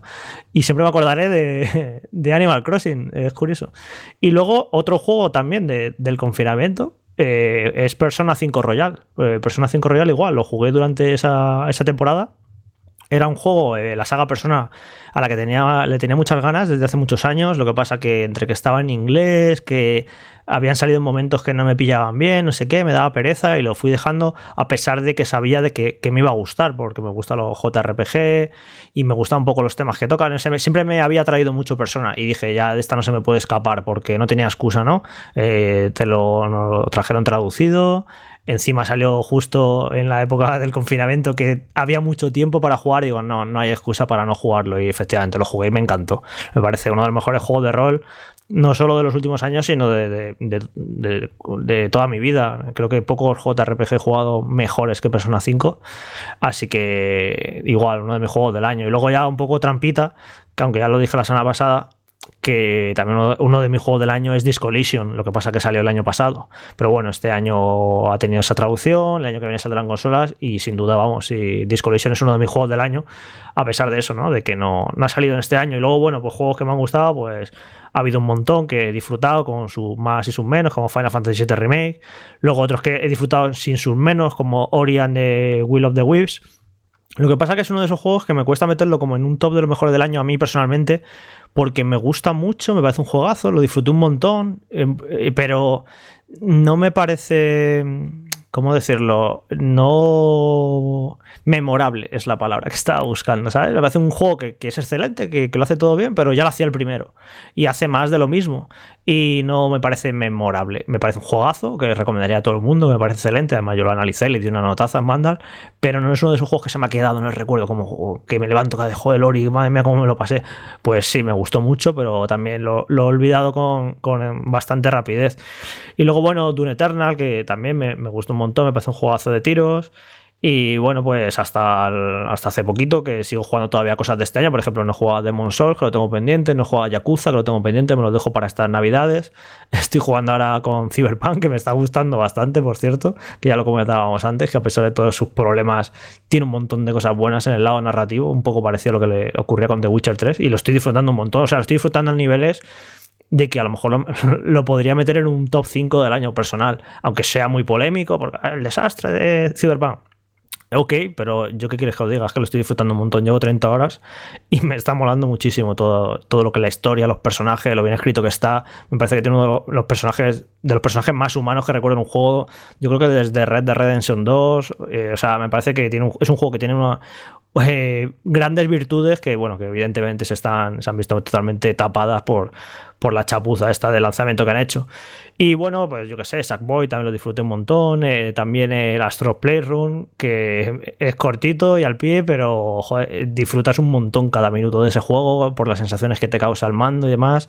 Y una experiencia muy chula. Así que nada, bueno, en general, que eso, que, que un año en el que he jugado quizás más, más que nunca por las circunstancias y en el que he jugado un montonazo de, de juegazos. Gracias, Jorge. Vamos, antes de pasar a otro miembro de la de Vandal, vamos a, a los oyentes. El primer bloque que nos han dejado en la pregunta Shirley durante dos semanas en comentarios y en audios. Pues ¿qué, nos han dejado? Pues el buzón lleno, nunca mejor dicho. Vamos a empezar con el comentario de David007 que dice, hola chicos, hace que no escribo algún tiempo, pero os escucho cada semana. Con respecto a la pregunta Shirley de los Gotti, él escoge Final Fantasy VII Remake, dice por todo el tiempo que lo he estado esperando, porque consiguió hacer realidad todo lo que imaginaba y porque se arriesgaron a contar algo distinto. También nos selecciona Gozo Tsushima, que dice el gran tapado del año y un juego sublime, una ambientación japonesa tradicional, preferentemente ambientada en un juego, perdón, pone preferentemente, pero supongo que será perfectamente ambientada en un juego y una buena historia. Animal Crossing también lo selecciona este usuario que dice jamás hubiera pensado que le iba a dedicar más de 50 horas y mucho menos que mi mujer que nunca ha jugado le metiera 70 nos amenizó el, confinamiento, como comentaba Jorge.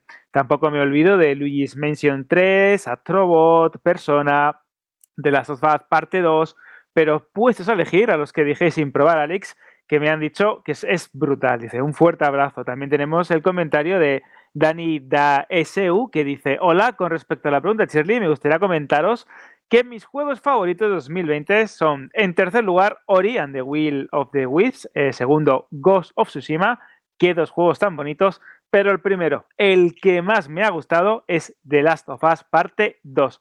Saludos desde Galicia. Y ahora vamos a continuar también con los audios de Super Ninja Oye, y eh, Manu. Alberto, has dicho, nos lo ha puesto un oyente, el Luis Mansion 3. Eh, sí, lo ha puesto. Pero eso es del 2019.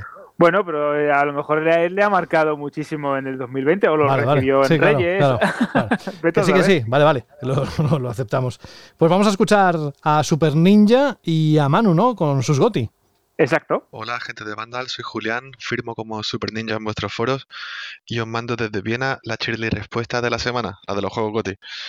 Voy por orden descendente y empiezo con el número 3, que se lo doy a The Last of Us 2. El número 2 se lo voy a dar a The Last of Us 2. Y el número 1, a ver si lo adivina alguien, es para The Last of Us 2, que no lo vaya a creer, pero es un juego que me ha encantado. De hecho, GOTI de la década. Un abrazo y nos vemos. Hola amigos de Vandal, ¿qué tal? Soy Manu de Granada. Bueno, voy allá con mis eh, elegidos para el GOTI Vandal del año. En primer lugar, The Last of Us 2, me ha encantado, juegazo, narrativa, gráficos, gameplay. En segundo lugar, me quedo con Control de Remedy. Me ha encantado también su gameplay, sobre todo la interacción eh, que se tiene con los escenarios, la física, los mundos abiertos deberían de aprender de este juego. Y en tercer lugar me voy a quedar con el Ori and the Wild of the Wisps porque es un juego que simplemente me ha enamorado. Y bueno, vamos a ver cuál es el GOTI Vandal del año. Venga, un saludo a todos, adiós. Gracias Manu, también a ti, gracias Super Ninja. ¿Tienes algún comentario o quieres dejarlo para el siguiente bloque, Alberto? Venga, no, continúo con un par de ellos que creo que también son bastante interesantes. Tenemos el Ángel 29 que dice, atención a esto, dice, pues sí, Cyberpunk 2077 y después dice, no, sí, ya sé que no lo he jugado, pero siendo sincero estoy predispuesto a que sea mi goti de la vida. Saludos desde el desierto mexicano de Sonora. También tenemos el comentario de A. Baldoví que dice: Buenas, mi GOTI de este año, sin catar aún el Cyberpunk 2077, es el Resident Evil 3 Remake. Ya sé que es una elección un poco inusual y que estaré solo, pero lo hago por una gran razón. Por las noches me hizo desconectar una buena parte del duro confinamiento por el COVID.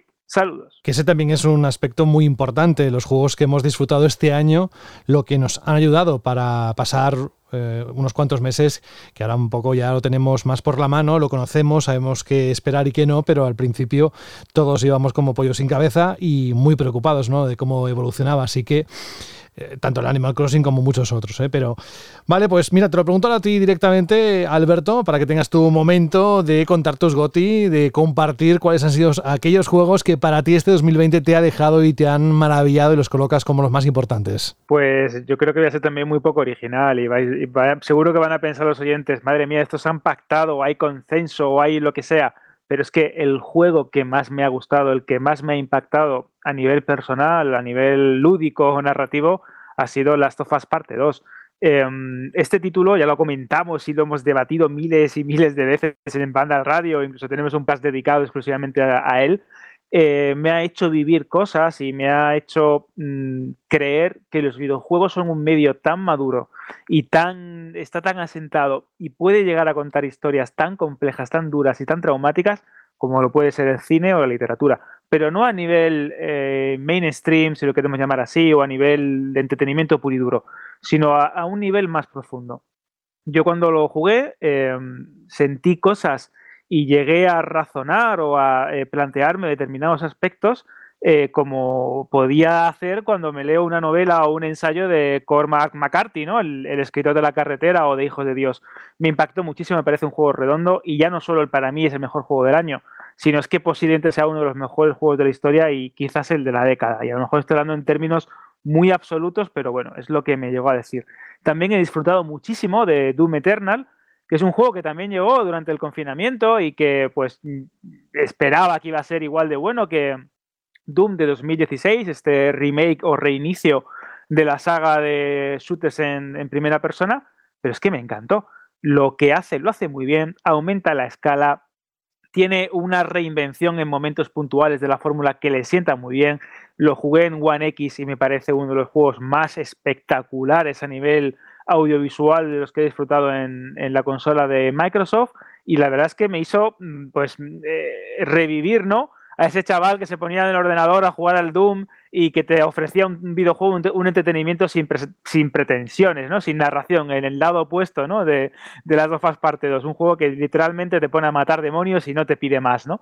Y otro juego que me ha impactado mucho, más allá del, del Cyberpunk 2077, que pensándolo, ¿no? En, en esos últimos días sobre este programa que vamos a hacer sobre los GOTI, pues a lo mejor quizás estaría, porque me está dando muchísimo y me está haciendo también recordar por qué los videojuegos pueden ser un vehículo narrativo o un vehículo de abstracción a la hora de meterte dentro de un mundo completamente virtual que no tiene nada que ver con el que te rodea, pero es el Astrobot. A mí el Astro Playroom, eh, este título de demostración o de demo técnica o de homenaje a la eh, licencia PlayStation en las consolas de Sony, me parece un título que lo hace, em, ¿cómo te diría, José? Porque yo creo que lo hemos hablado, como ese juego que te hace revivir o te hace eh, pensar por qué disfrutamos tanto con los videojuegos y lo importante muchas veces que es el entender bien el legado. Y este juego lo hace muy bien. Te lleva por momentos que te pueden recordar a tu infancia como jugador o a tu adolescencia como jugador.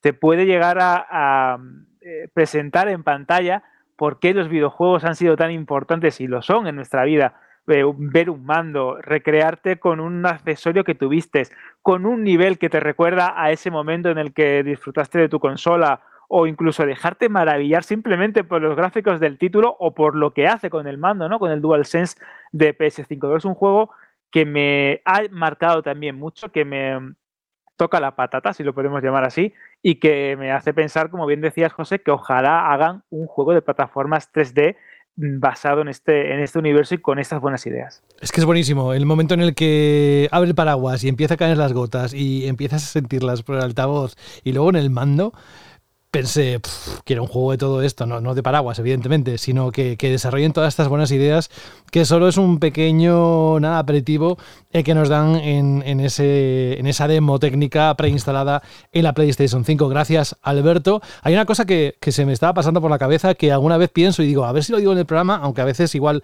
sí que lo hemos comentado, pero nunca dejéis de jugar, independientemente de la edad que tengáis, si os apetece, que os dé igual si, si, tener 40, 50, 60 años jamás será un impedimento para que podáis sentir cosas como las que acaba de escribir ahora mismo Alberto que le transmite un juego, porque pocas cosas hay que puedan hacer un juego, un videojuego, por todo lo que ello envuelve, no solo a nivel de lo que te entra por la imagen a través de los ojos, sino el resto de los sentidos. Así que gracias por compartirlo, Alberto. Nos vamos con, le decía a, a Fran por chat interno, calienta que sales, porque vamos a escuchar cuáles son los GOTI, las preferencias de, en cuanto a videojuegos de este año para Fran Gematas. Fran, adelante. Vale, yo soy todo lo contrario de Jorge, porque Jorge ha dicho, tengo mi GOTI clarísimo, tal, no sé qué. Yo, excepto el primero, mm, me lo he estado pensando muchísimo desde un rato antes de que empezáramos a grabar el programa.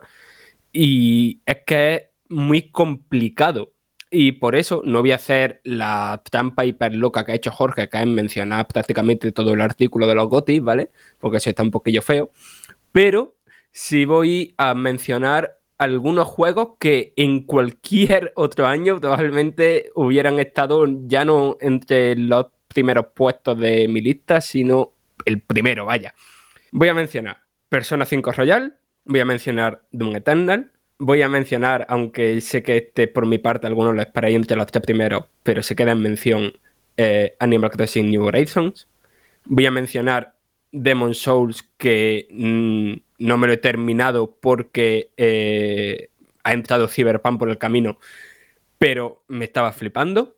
Y también voy a meter, eh, por los mismos motivos que ha dado Jorge, eh, Cyberpunk 2077, por mucho que haya esta polémica y tal, pero a mí personalmente me está encantando. Pero después, tercer puesto, eh, Kentucky Road Zero. Es un juego independiente, salió en enero, si no recuerdo mal, para PC, PS4, Xbox One y Nintendo Switch.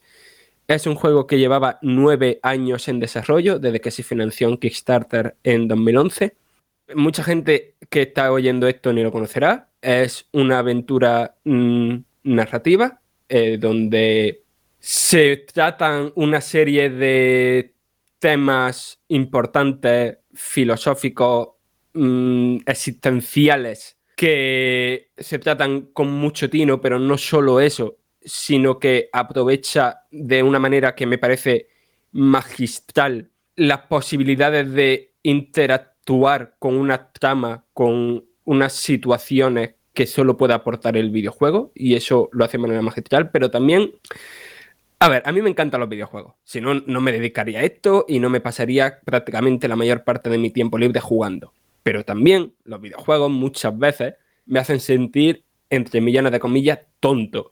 En el sentido de que la mayoría del tiempo que estoy jugando me siento como si no parara de ver películas de Marvel, películas de Star Wars, películas de Harry Potter, es decir, cosas entretenidas y que a las que se les puede sacar jugo, pero que en su núcleo es entretenimiento, o de nuevo, entre millones de comillas, barato. Lo que hace Kentucky Road Zero para mí es elevar de una manera increíble no solo lo que se puede contar en un videojuego, sino cómo se puede contar.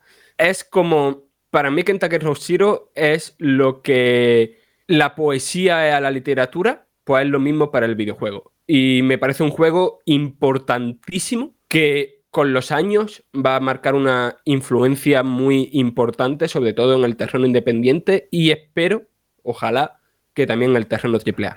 Yo, Fran, no lo, no lo he mencionado eh, porque no quiero que me odie nadie. es, que no, es que es un juego que no le recomendaría a nadie eh, si no lo conozco antes, ¿sabes? Porque me parece un juego muy duro de roer.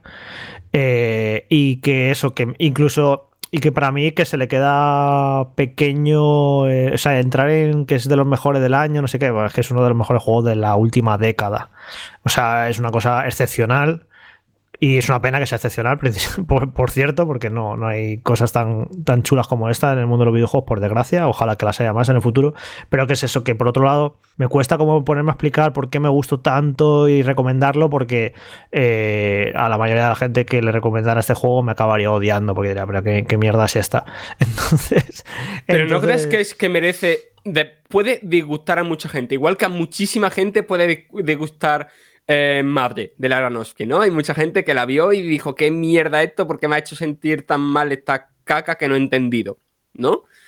Pero yo creo que es algo que todo el mundo tiene que ver, me refiero a Madre. Igual que creo que es algo que cualquier persona que tenga interés, no en los videojuegos, no en juegos en videojuegos, sino en el videojuego como medio y a dónde puede llegar y las cosas que puede contar, Sí, por ahí, sí, si te interesa la parte narrativa del mundo de los videojuegos, lo que pueden llegar a ofrecerte, la manera que tienen única de contarte historias a través de este medio y hasta dónde se pueden llegar a elevar y a codearse con la mejor literatura y la mejor poesía entonces, sí, evidentemente es algo muy, muy recomendable, pero doy por hecho que el 90%, 95%, 98% de la gente que juega videojuegos no busca eso.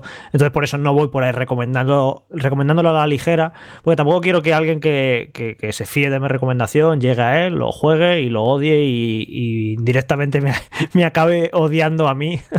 Así que por eso no. Ya te digo que no, ni me lo plantea en cómo mencionarlo, pues en plan. Eh, Sí, ok, este juego me parece de lo mejor del año, de lo mejor de la década y de lo mejor de la historia, pero ya te digo, no, no, necesito ni siquiera el impulso de tener que mencionarlo porque quien quiere conocerlo o lo, conoce, creo, vamos. Sí, sí, yo, a ver, sí, es una recomendación complicada, pero que no podía dejar de mencionarlo. Después, el segundo puesto sí lo tenía más claro, pero tampoco clarísimo, y voy a decir The Last of Us parte 2 eh, por muchísimos de los motivos que se han dicho aquí, y como no quiero repetirme, voy a dar dos distintos. Hasta ahora tenía la, no, la teoría, sino el pensamiento de que un videojuego debe dar agencia al jugador. O sea, agencia, si me, si me oyera Juan me echaría del TeamSpeak.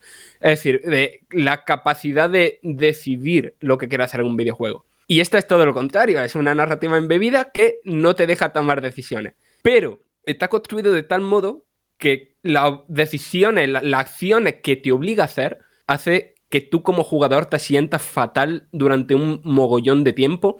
Y eso eh, no solamente me parece valioso, sino que me ha hecho abrir un poco la mente ¿no? en lo que creo que debe hacer un videojuego narrativo. Que, que a lo mejor eh, esta máxima mía, este casi aforismo de que los videojuegos me deberían siempre dejar tomar decisiones, no tiene por qué. Y después el primer puesto, que no creo que sea tan polémico Ojo, atención, que llegamos al primer puesto. no creo que sea tan polémico como el tercero, pero casi es Half-Life Alyx. Y yo entiendo que esto es problemático, en el sentido de que es un juego que muy poca gente de la que esté escuchando esto vaya a poder jugar a corto plazo, porque ya lo dije en el análisis.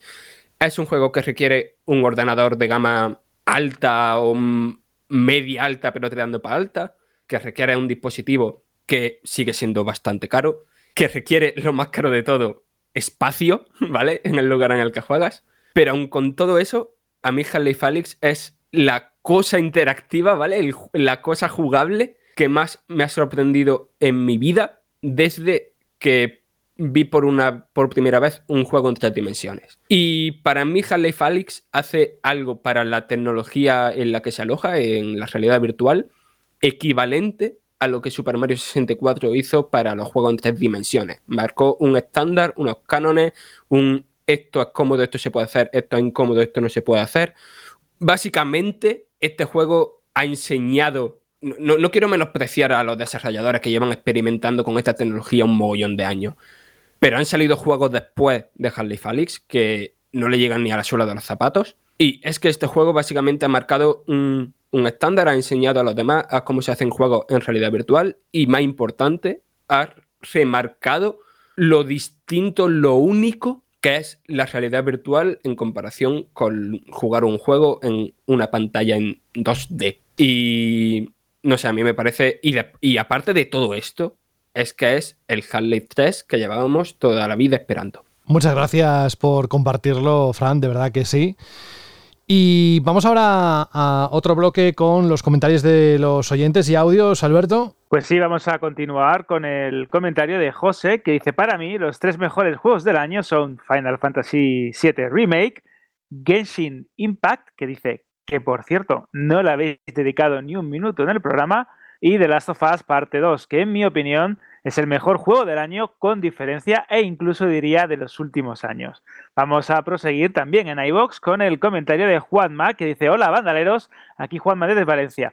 Respecto a la Shirley pregunta de mi top 3 del juegos del año, aquí tenéis mi aportación. El 3 de The Stranding, sí, aunque no es de 2020, indicaros que es de mis primeras, que fue el juego de mis primeras semanas de, durante el estado de alarma. Esto es importante, muchos usuarios nos ponen que el, juego ¿no? que los, acompañó durante el, durante el confinamiento. En el segundo puesto pone a Animal Crossing, dice, desde luego que ha sido el juego que más me ha hecho sentirme cerca de mis amigos porque podía hablar con ellos a diario atención a esto por el mercado de Navos y hacer quedadas virtuales. Y el primero es Persona 5 Royal Edition el juegazo de 2020 para mí, tanto por el volumen de horas que me ha hecho darle, como por lo increíble que es a nivel argumental, mecánicas, estilo.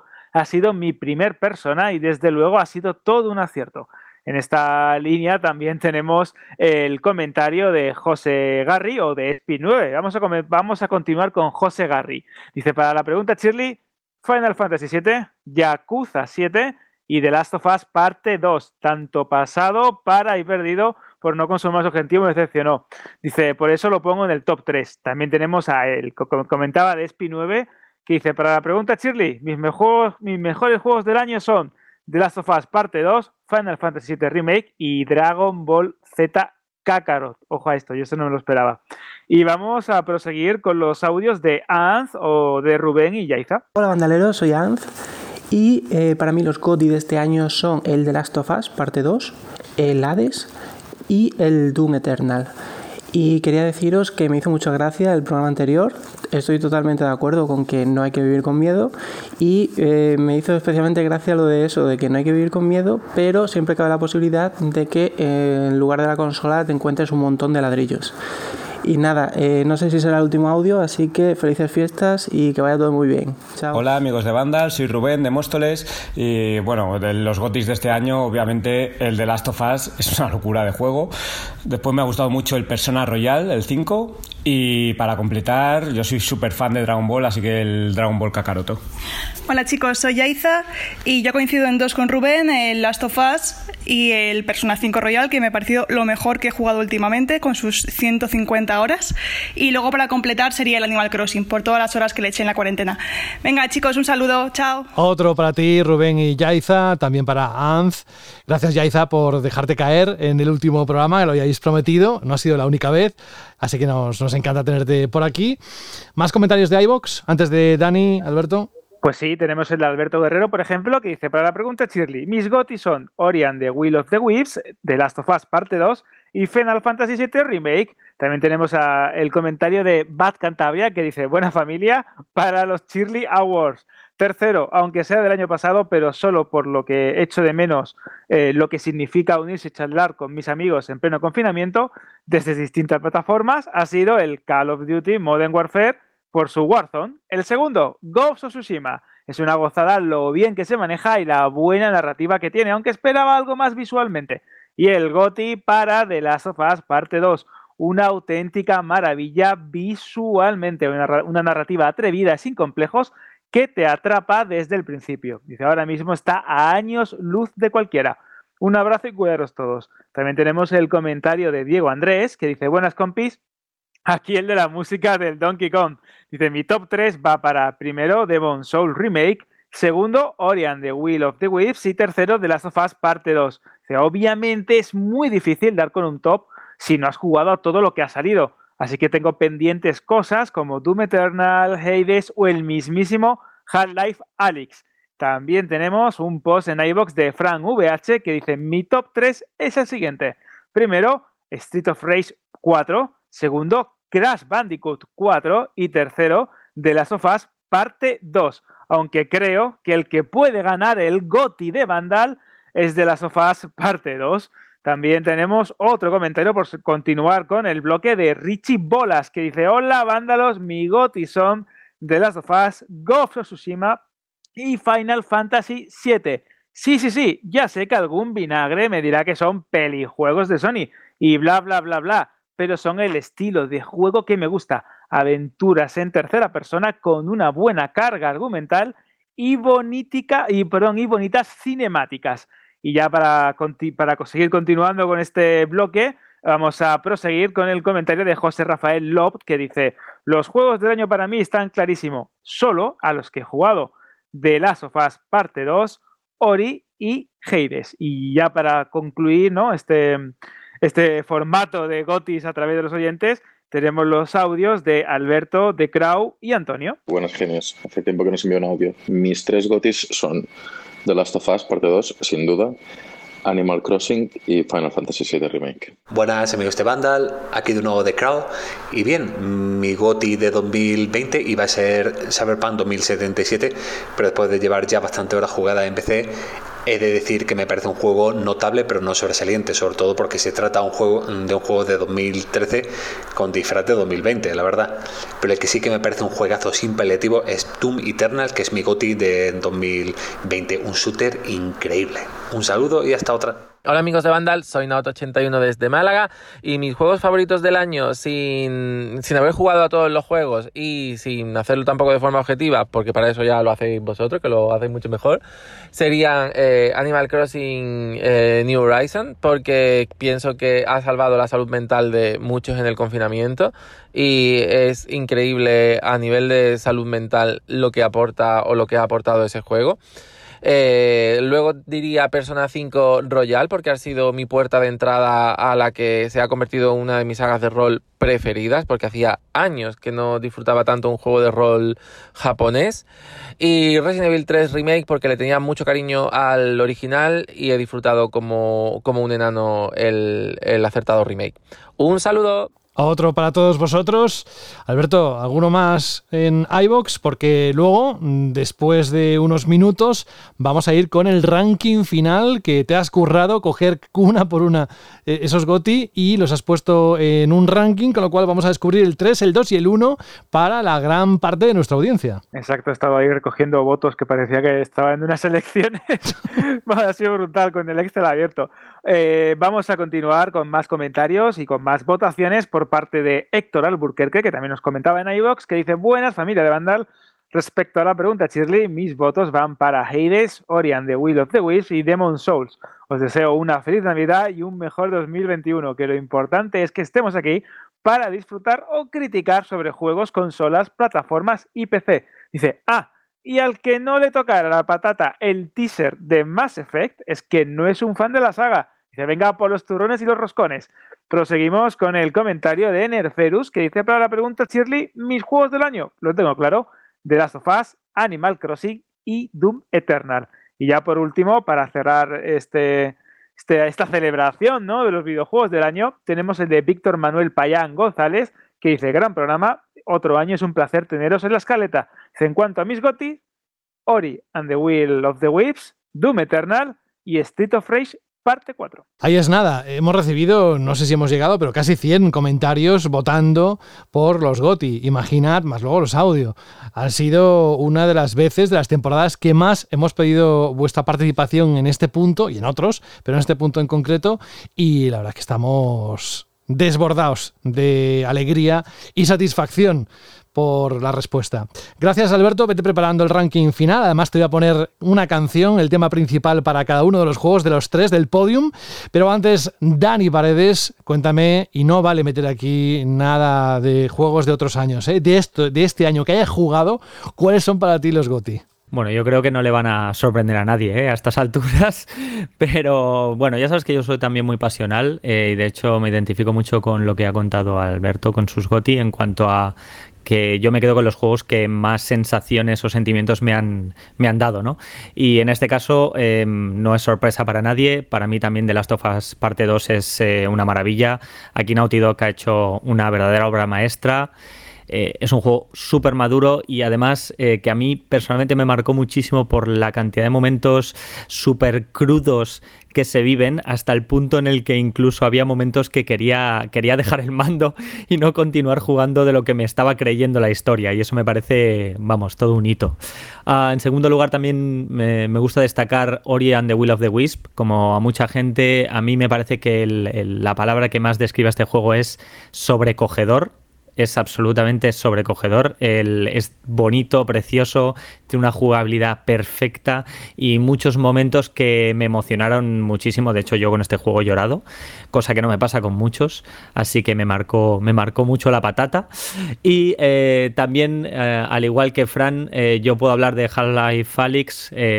tengo la suerte de tener unas Valve Index además, con lo cual lo he podido disfrutar como Valve originalmente pensaba que fuera disfrutado y sin duda alguna no hay, no hay nada, nada, absolutamente nada que se le acerque o se le parezca ni, ni, ni en consola, ni en recreativo, ni en nada. O sea, realmente es una experiencia única y uno de los pocos juegos con los que mm, me he golpeado de verdad con las paredes y me he asustado de verdad y he tenido la sensación de que me estaban atacando de verdad de lo creíble que se llega a hacer. Y por último, me gustaría hacer unas menciones especiales a tres juegos que me parece que lo merecen igualmente, que es el caso de Street of Rage 4, por ejemplo, que me parece todo un logro haber podido hacer una cuarta parte de un juego tan querido, con tanto cariño y con tanto éxito, a Doom Eternal, que se ha mencionado muchísimo, pero eh, tiene mucho mérito seguir sacando un juego tan, eh, tan bueno, tan redondo y tan limpio, aún reutilizando la fórmula que tan bien les está funcionando y que salga así de bien. Y por último, eh, Flight Simulator, que me sorprende que nadie haya mencionado, pero me parece todo un logro técnico lo que han conseguido con, este juego y que probablemente eh, sea un techo difícil de alcanzar por muchos años. Pues interesante lista. Id pensando dentro de un ratito algo que os voy a preguntar que os he anunciado por el chat y es que habitualmente solemos también tener en cuenta a la hora de repasar los GOTI, es decir, los juegos del año, pero también cuál ha sido para vosotros la mayor decepción del año. Y no sé si vale Cyberpunk, porque tampoco sé si lo vais a, meter. Yo en mi caso voy a ser breve, no voy a descubrir nada tampoco, es lo que pasa al ser el último. Para mí el juego que más me ha gustado, pero ya no solo de este año, sino en los últimos años, a pesar de, las ganas que tenía, pues el, el, formato, el género que me gusta, que me encanta, aventura, con grandes dosis de narrativa, es de Last of Us parte 2. No digo nada nuevo porque os lo hemos comentado durante muchos meses. En el segundo puesto, en marzo, me vino genial y en un momento muy complicado a todos los niveles y la verdad es que me, entretuvo muchísimo el Doom Eternal. Era el tipo de entretenimiento que buscaba, algo rápido, sin pensar, me costó un poquito, no os lo voy a negar. Es más, les preguntaba al resto de compañeros, oye, vosotros en qué nivel lo estáis jugando, porque me parece muy complicado. Una de dos, o yo soy un patata, y no de la patata que hemos estado hablando de los feelings, sino malo de verdad, o simplemente es que me estoy oxidado. Más bien yo creo que ha sido lo, segundo. Y ojo, porque en el tercer lugar no he sabido decidir si uno u otro. He puesto Ori and the Wild of the Wisp porque para mí fue el primer juego de Ori que, disfruté, porque salía en ese momento, también en marzo, y me apetecía mucho jugarlo. Y dije, grave error, José, lo has hecho muy mal, porque este juego tenías que haber disfrutado de Blind Forest, porque es el tipo de juego que te vuelve loco. Por eso me gustan los videojuegos, eh, en parte, ¿no? El tipo de plataformas, la historia que cuenta, cómo lo cuenta, pero sobre todo a nivel gráfico. Si algo eh, tiene el empaque suficiente y además a nivel gráfico se ve muy bien, para mí es un gran win. Y lo he puesto ahí, ahí, a pachas con Immortals Phoenix Rising, porque es un juego que eh, ha salido hace unas semanas y le estoy dedicando mucho tiempo y me está encantando. Me está gustando muchísimo. Me ha sorprendido mucho. No es perfecto, tiene sus, sus, cosas, pero mm, todo lo que hace lo hace muy bien. Además, hay un cariño muy especial detrás en el nivel de doblaje, es decir, la inversión es muy buena y me está gustando muchísimo. Eh, debo ir por la mitad más o menos por el tipo de objetivos que, que hay que hacer. Y luego menciones especiales a juegos que, que, he disfrutado. También os tengo que decir, para seros sincero, que es el año que más juegos he jugado, precisamente por lo que comentaba antes Jorge, porque pues, eh, hemos pasado meses muy complicados y donde prácticamente eh, pues bueno, invitaba a, disfrutar en casa ¿no? con, con, una consola. Eh, Paper Mario de Origami King me encantó, sobre todo por la mecánica, no me lo esperaba. Al principio me sorprendió, luego quizás un poquito más repetitivo, porque siempre en las, las fases en las que tenías que combatir, pues eran, se hacían un poco repetitivas. El Crash Bandicoot 4, porque es la vuelta de un clásico y porque está muy bien hecho, complicado también. Se me atragantó un poquito Ghost of Tsushima, no lo he acabado, pero me he prometido que lo acabaré durante el 2021 también os digo esperando algún tipo de actualización del mando del DualSense porque lo jugaré en, PlayStation 5. Y es un poco mis, mis eh, comentarios al respecto. Eh, no sorprende tampoco, quizás el Immortals, que no, no sé si lo ha dicho alguien, pero ahí lo dejo porque estoy convencido, convencidísimo que a más de un oyente o de una oyente también estará de acuerdo conmigo. Y ahora lo que os decía, me encantaría que en una ronda rápida me dijerais Hemos hablado de los juegos más destacados, hemos escuchado los vuestros, los oyentes, pero me encantaría escuchar cuál ha sido la o las decepciones más grandes que habéis tenido en este 2020 en cuanto a videojuegos se refiere. Y vamos a empezar por, por ejemplo, Alberto, venga, por ti mismo. Pues yo tengo, tengo dos, si se pueden llamar excepciones, porque tampoco me parece una palabra muy fuerte, pero una de ellas sería eh, Wasteland 3, la tercera parte de este juego de rol de Inside Entertainment, que es un juego de rol táctico que me encantó la segunda parte, me parece un juego impresionante en cuanto a planteamiento futuro post-apocalíptico, y esta tercera parte pues me ha decepcionado un poco. Mejora en algo, pero quizás no es la tercera parte que yo esperaba o la que yo tenía en mi cabeza, y de hecho nuestro compañero Saúl me lo estuvo comentando y dices que te va a encantar y quizás a lo mejor pequé de excesivas expectativas. Y otra pequeña decepción, también repito si se puede llamar así, es eh, Resident Evil 3 Remake, la tercera parte ¿no? de, esta, de esta trilogía, que este, esta es la segunda versión revisada y mejorada al estilo de Resident Evil 2 Remake, etcétera, etcétera que está bien, pero creo al mismo tiempo que también es una pequeña oportunidad desperdiciada porque no ha terminado quizás de ser igualmente ambicioso que la segunda parte, pero también tiene otros, otros objetivos. Pero bueno, es un juego que está bien, que, quizás no me ha marcado tanto como esperaba y que en esto me duele porque yo soy un firme defensor de, de Nemesis, ¿no? la tercera parte del Survival Horror. Gracias, Alberto. Vamos con Dani, tus o tu decepción grande de este año. En mi caso ha sido una, eh, concretamente Bleeding Edge, que no sé si ya lo recordáis, creo que ya casi nadie lo estará recordando. Eh, más que nada por quién estaba detrás. Ninja Theory, gente que ha hecho Devil May Cry, que ha hecho eh, Hellblade, que ha hecho cosas maravillosas y se había metido de lleno en el mundo de los brawlers online de 4 vs 4 Mm, la verdad es que tenía muchas esperanzas en este juego y me lo pasé bien probándolo, me eché unas cuantas partidas y bueno, no me pareció mal, pero desde luego ah, nada, nada como lo que debería haber sido o lo que todos soñábamos que podría haber sido con, con esta gente detrás. Gracias, Dani. Vamos ahora con Fran. Lo mismo, la misma pregunta. A ver, yo porque se me había olvidado que Bleeding Edge era de este año, si no también habría dicho Bleeding Edge. Pero he estado revisando los análisis publicados a lo largo de este año, los que yo he hecho y tal. Y a ver, hay alguna cosita que en plan de, esto me ha gustado muy poco y tal, pero no era realmente una decepción. Pero lo que sí ha sido una decepción para mí, y es muy reciente, es, yo estoy a tope con la realidad virtual desde finales del año pasado, cuando salió el Walking Dead Saints and Sinners, que a mí me flipó.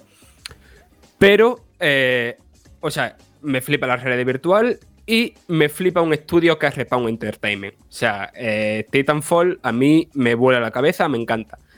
Y que fueran a hacer un Medal of Honor en realidad virtual, eh, ojo, no sé, yo estaba como bastante ilusionado, ¿no? En plan de, ahora mismo estoy a tope con la VR, es de uno de mis estudios, mm, no sé si preferidos, pero al menos en el género de los shooters sí. Y pues ha- salido regular la cosa, pero regular hasta el punto de situaciones de no entender la tecnología y regular hasta el punto de ser hasta faltón en ciertos temas, como el hecho de... A ver, yo creo que es bastante...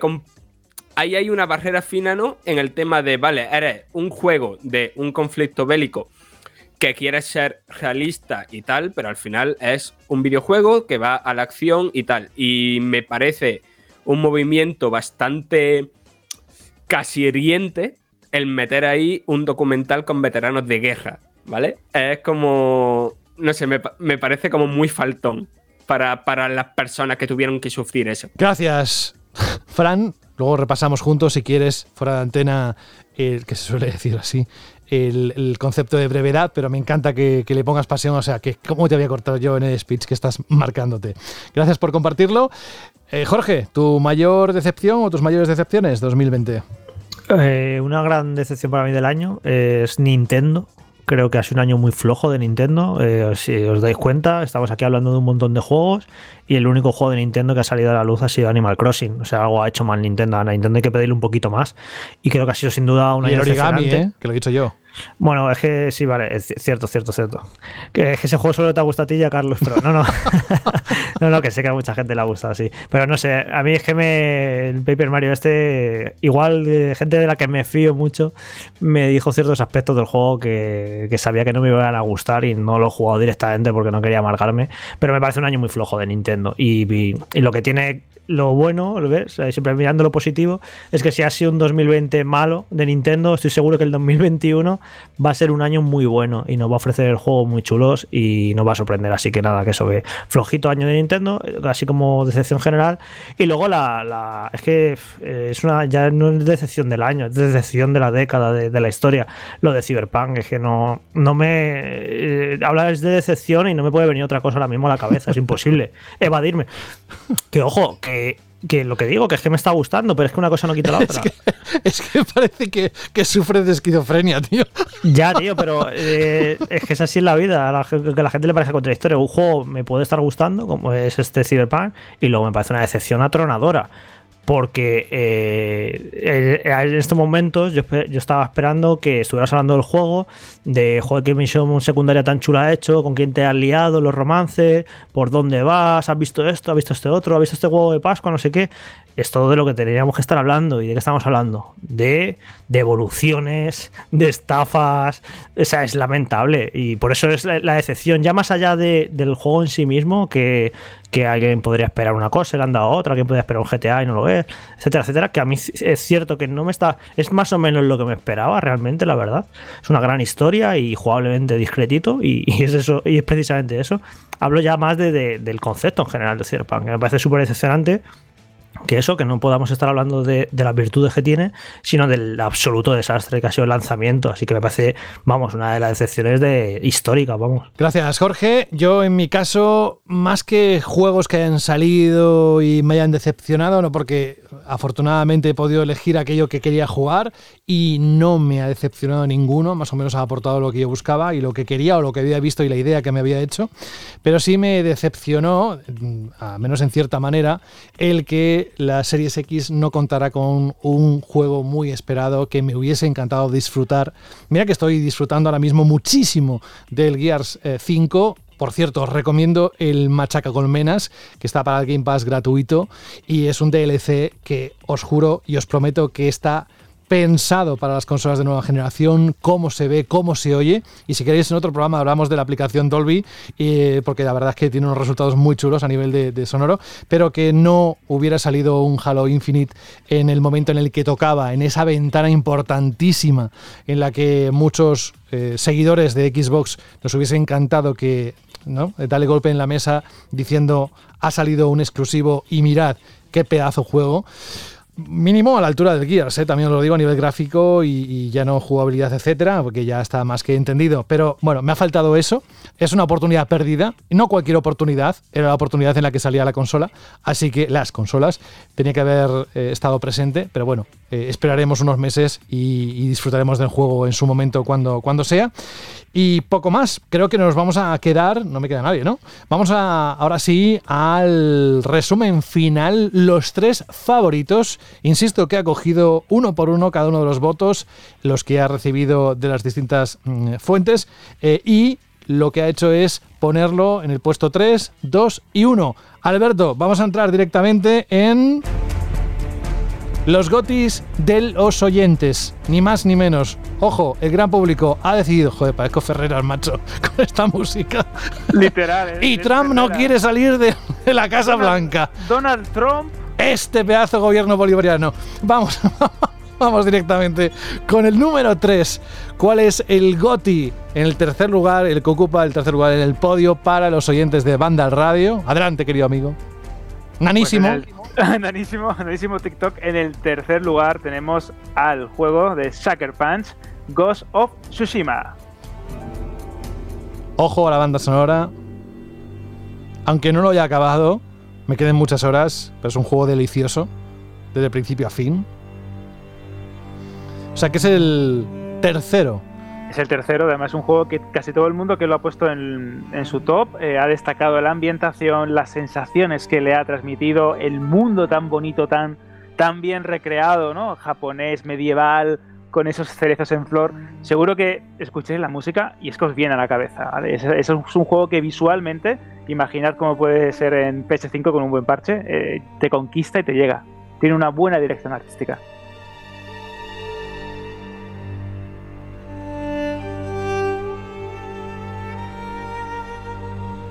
Es lo que decía antes, que, y además lo ha refrendado hace un momento el propio Jorge, que un buen juego, una buena narrativa, bien hecho, puede transmitir unos sentimientos a la altura de los más grandes objetos, por llamarlos de alguna forma, en el arte ¿no?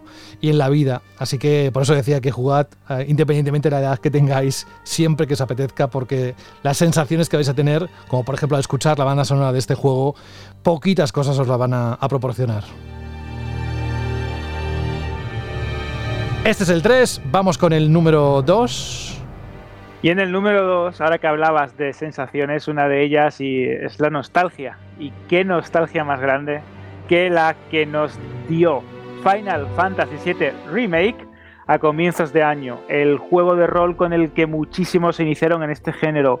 Uno de los títulos más influyentes de la historia del videojuego. Una de las sagas más importantes, ya no solo del, del mundo del videojuego y del ocio digital, sino incluso vamos a hablar en términos absolutos. Este remake que hizo Square Enix, reinterpretando una historia que todos conocíamos, ofreciéndonos unos gráficos de infartos en, en PS4, que de hecho a día de hoy sigo pensando, bueno, ¿y cómo le- lograron no meter esto aquí?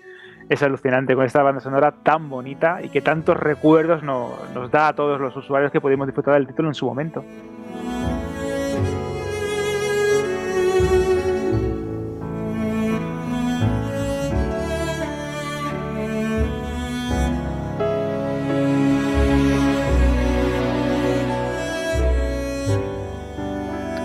Y ya, José, para finalizar, Vamos a descubrir el juego el más juego. votado, No hay ninguna el sorpresa, juego ¿no? del año, ¿O sí? Exactamente, o quién sabe, el juego del año para Cyberpunk. todos los oyentes, ¿te imaginas?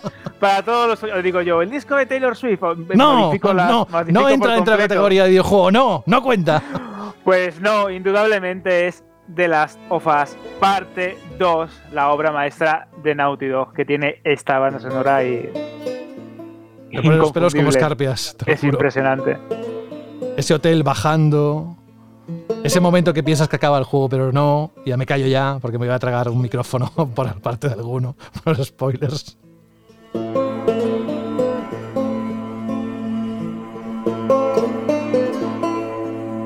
Estoy seguro que este juego, al menos en mi caso, lo jugaré una y dos veces más mínimo, o tres o cuatro, dependiendo del tiempo, ¿no? Porque tampoco es un juego corto. Pero es una maravilla. Ese es el juego más votado por todos los comentarios que hemos recibido. Ya digo, no son ni uno ni dos, han sido decenas y decenas y decenas, con lo cual resume perfectamente, no solo en lo que ha salido los oyentes, sino también el propio equipo. Así que con esta música.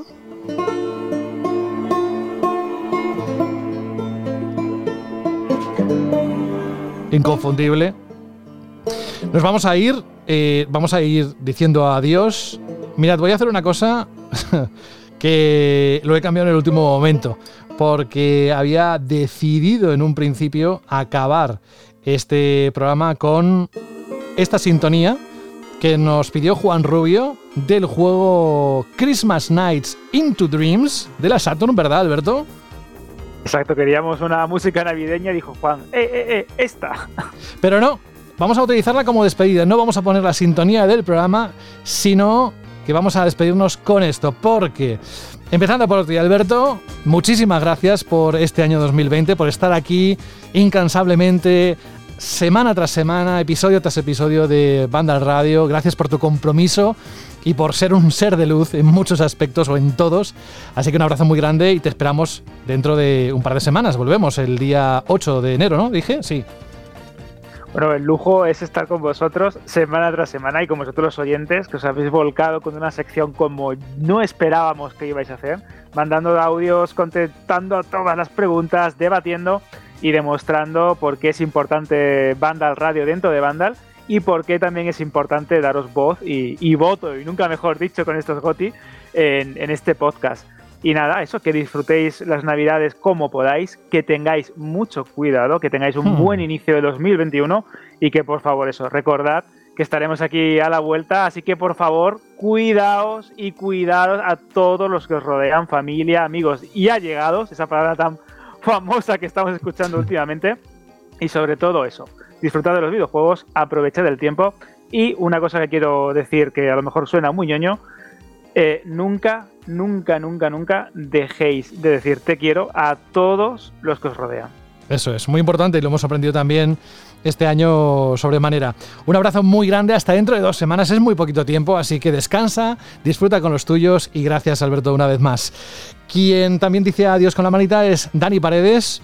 Uno de los grandes fichajes de esta temporada en el buzón del oyente lo estáis usando. Hay mensajes que tenemos para el próximo año, evidentemente, pero no dejéis de mandarlos a través de, ya sabéis cómo, a través del buzón radio arroba vandal.net. Dani, ha sido un placer. Contamos contigo el próximo año 2021 que nos va a deparar muchas cosas buenas, ya verás.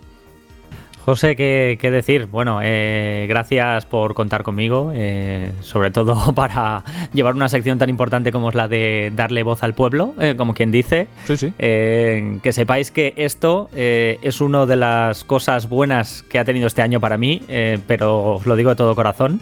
Así que espero, espero estar con vosotros mucho tiempo más si, la salud y el tiempo lo permite. Así que nada, muchísimas, muchísimas gracias y hasta el año que viene. Hasta el próximo año, felices fiestas y pasa una feliz Navidad, buena salida de este 2020, buena entrada y hasta dentro de poquito, Dani. El de las cervezas, ha puesto dos cervezas. Bueno, seguro que más de una, más de dos y más de unas cuantas que te vas a tomar durante las próximas fiestas, pero te lo mereces mucho también por estar cada semana incansablemente con nosotros. Fran Gematas, un grande entre los grandes. Hasta el próximo año. Pues nada, hasta el próximo año, la verdad es que mm, os voy a echar de menos, ¿eh? es poquito, pero Ah, son dos se, me va a capítulos. Se, se me va a hacer rarito el que llegue un jueves y no ponerme a grabar aquí con vosotros charlas de videojuegos. Mira, el próximo jueves es Nochebuena, o sea que aunque nos eches de menos, enseguida vas a, a echarnos de más porque tienes otras cosas importantes. Uf, Nochebuena. Veremos ver si no lleno el grupo de WhatsApp de audio hablando de cosas que no son videojuegos. Vaya, tú capaz. Muchas gracias. Buena salida de 2020, buena entrada al 2021 y que te deparen muchas cosas buenas y que nosotros lo veamos o al menos lo escuchemos cada semana en Banda Radio Fran. Y también lo mismo para Jorge, siempre lo decimos, es el alma mater de este, de este programa y precisamente por eso, por su compromiso y por todo lo que ha hecho en esta octava temporada, que no lo veis pero sí lo escucháis, le ha hecho una pequeña petición, así como el que no quiere la cosa, yo sé que lo hace para testearme y me ha pedido una canción para acabar. Así que he desplazado la que estamos escuchando como sintonía de fondo y que además muy navideña y toca. Así que sí, vamos a despedirnos con la canción canción que me has pedido, Jorge.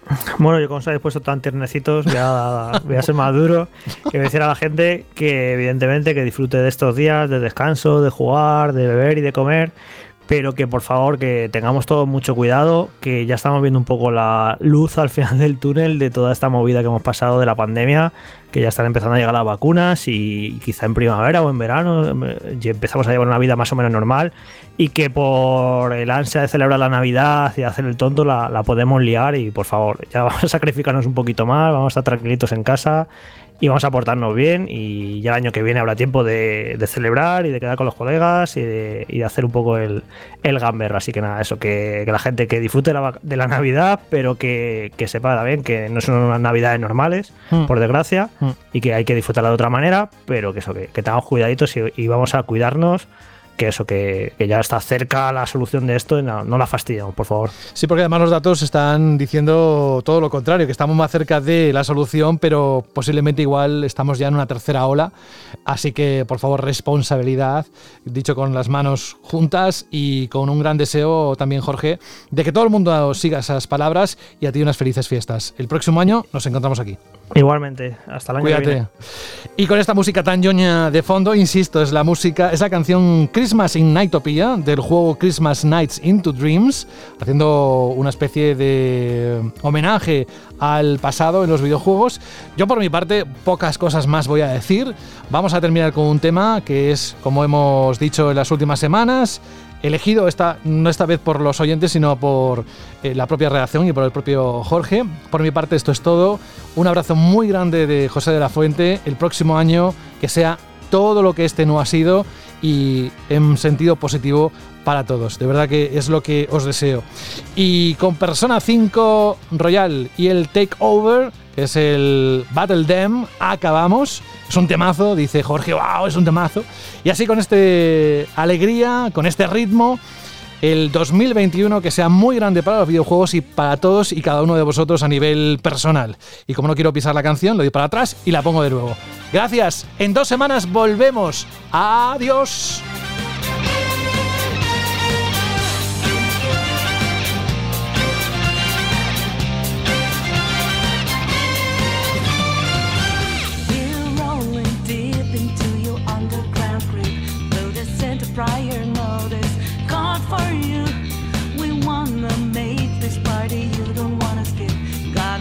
Show to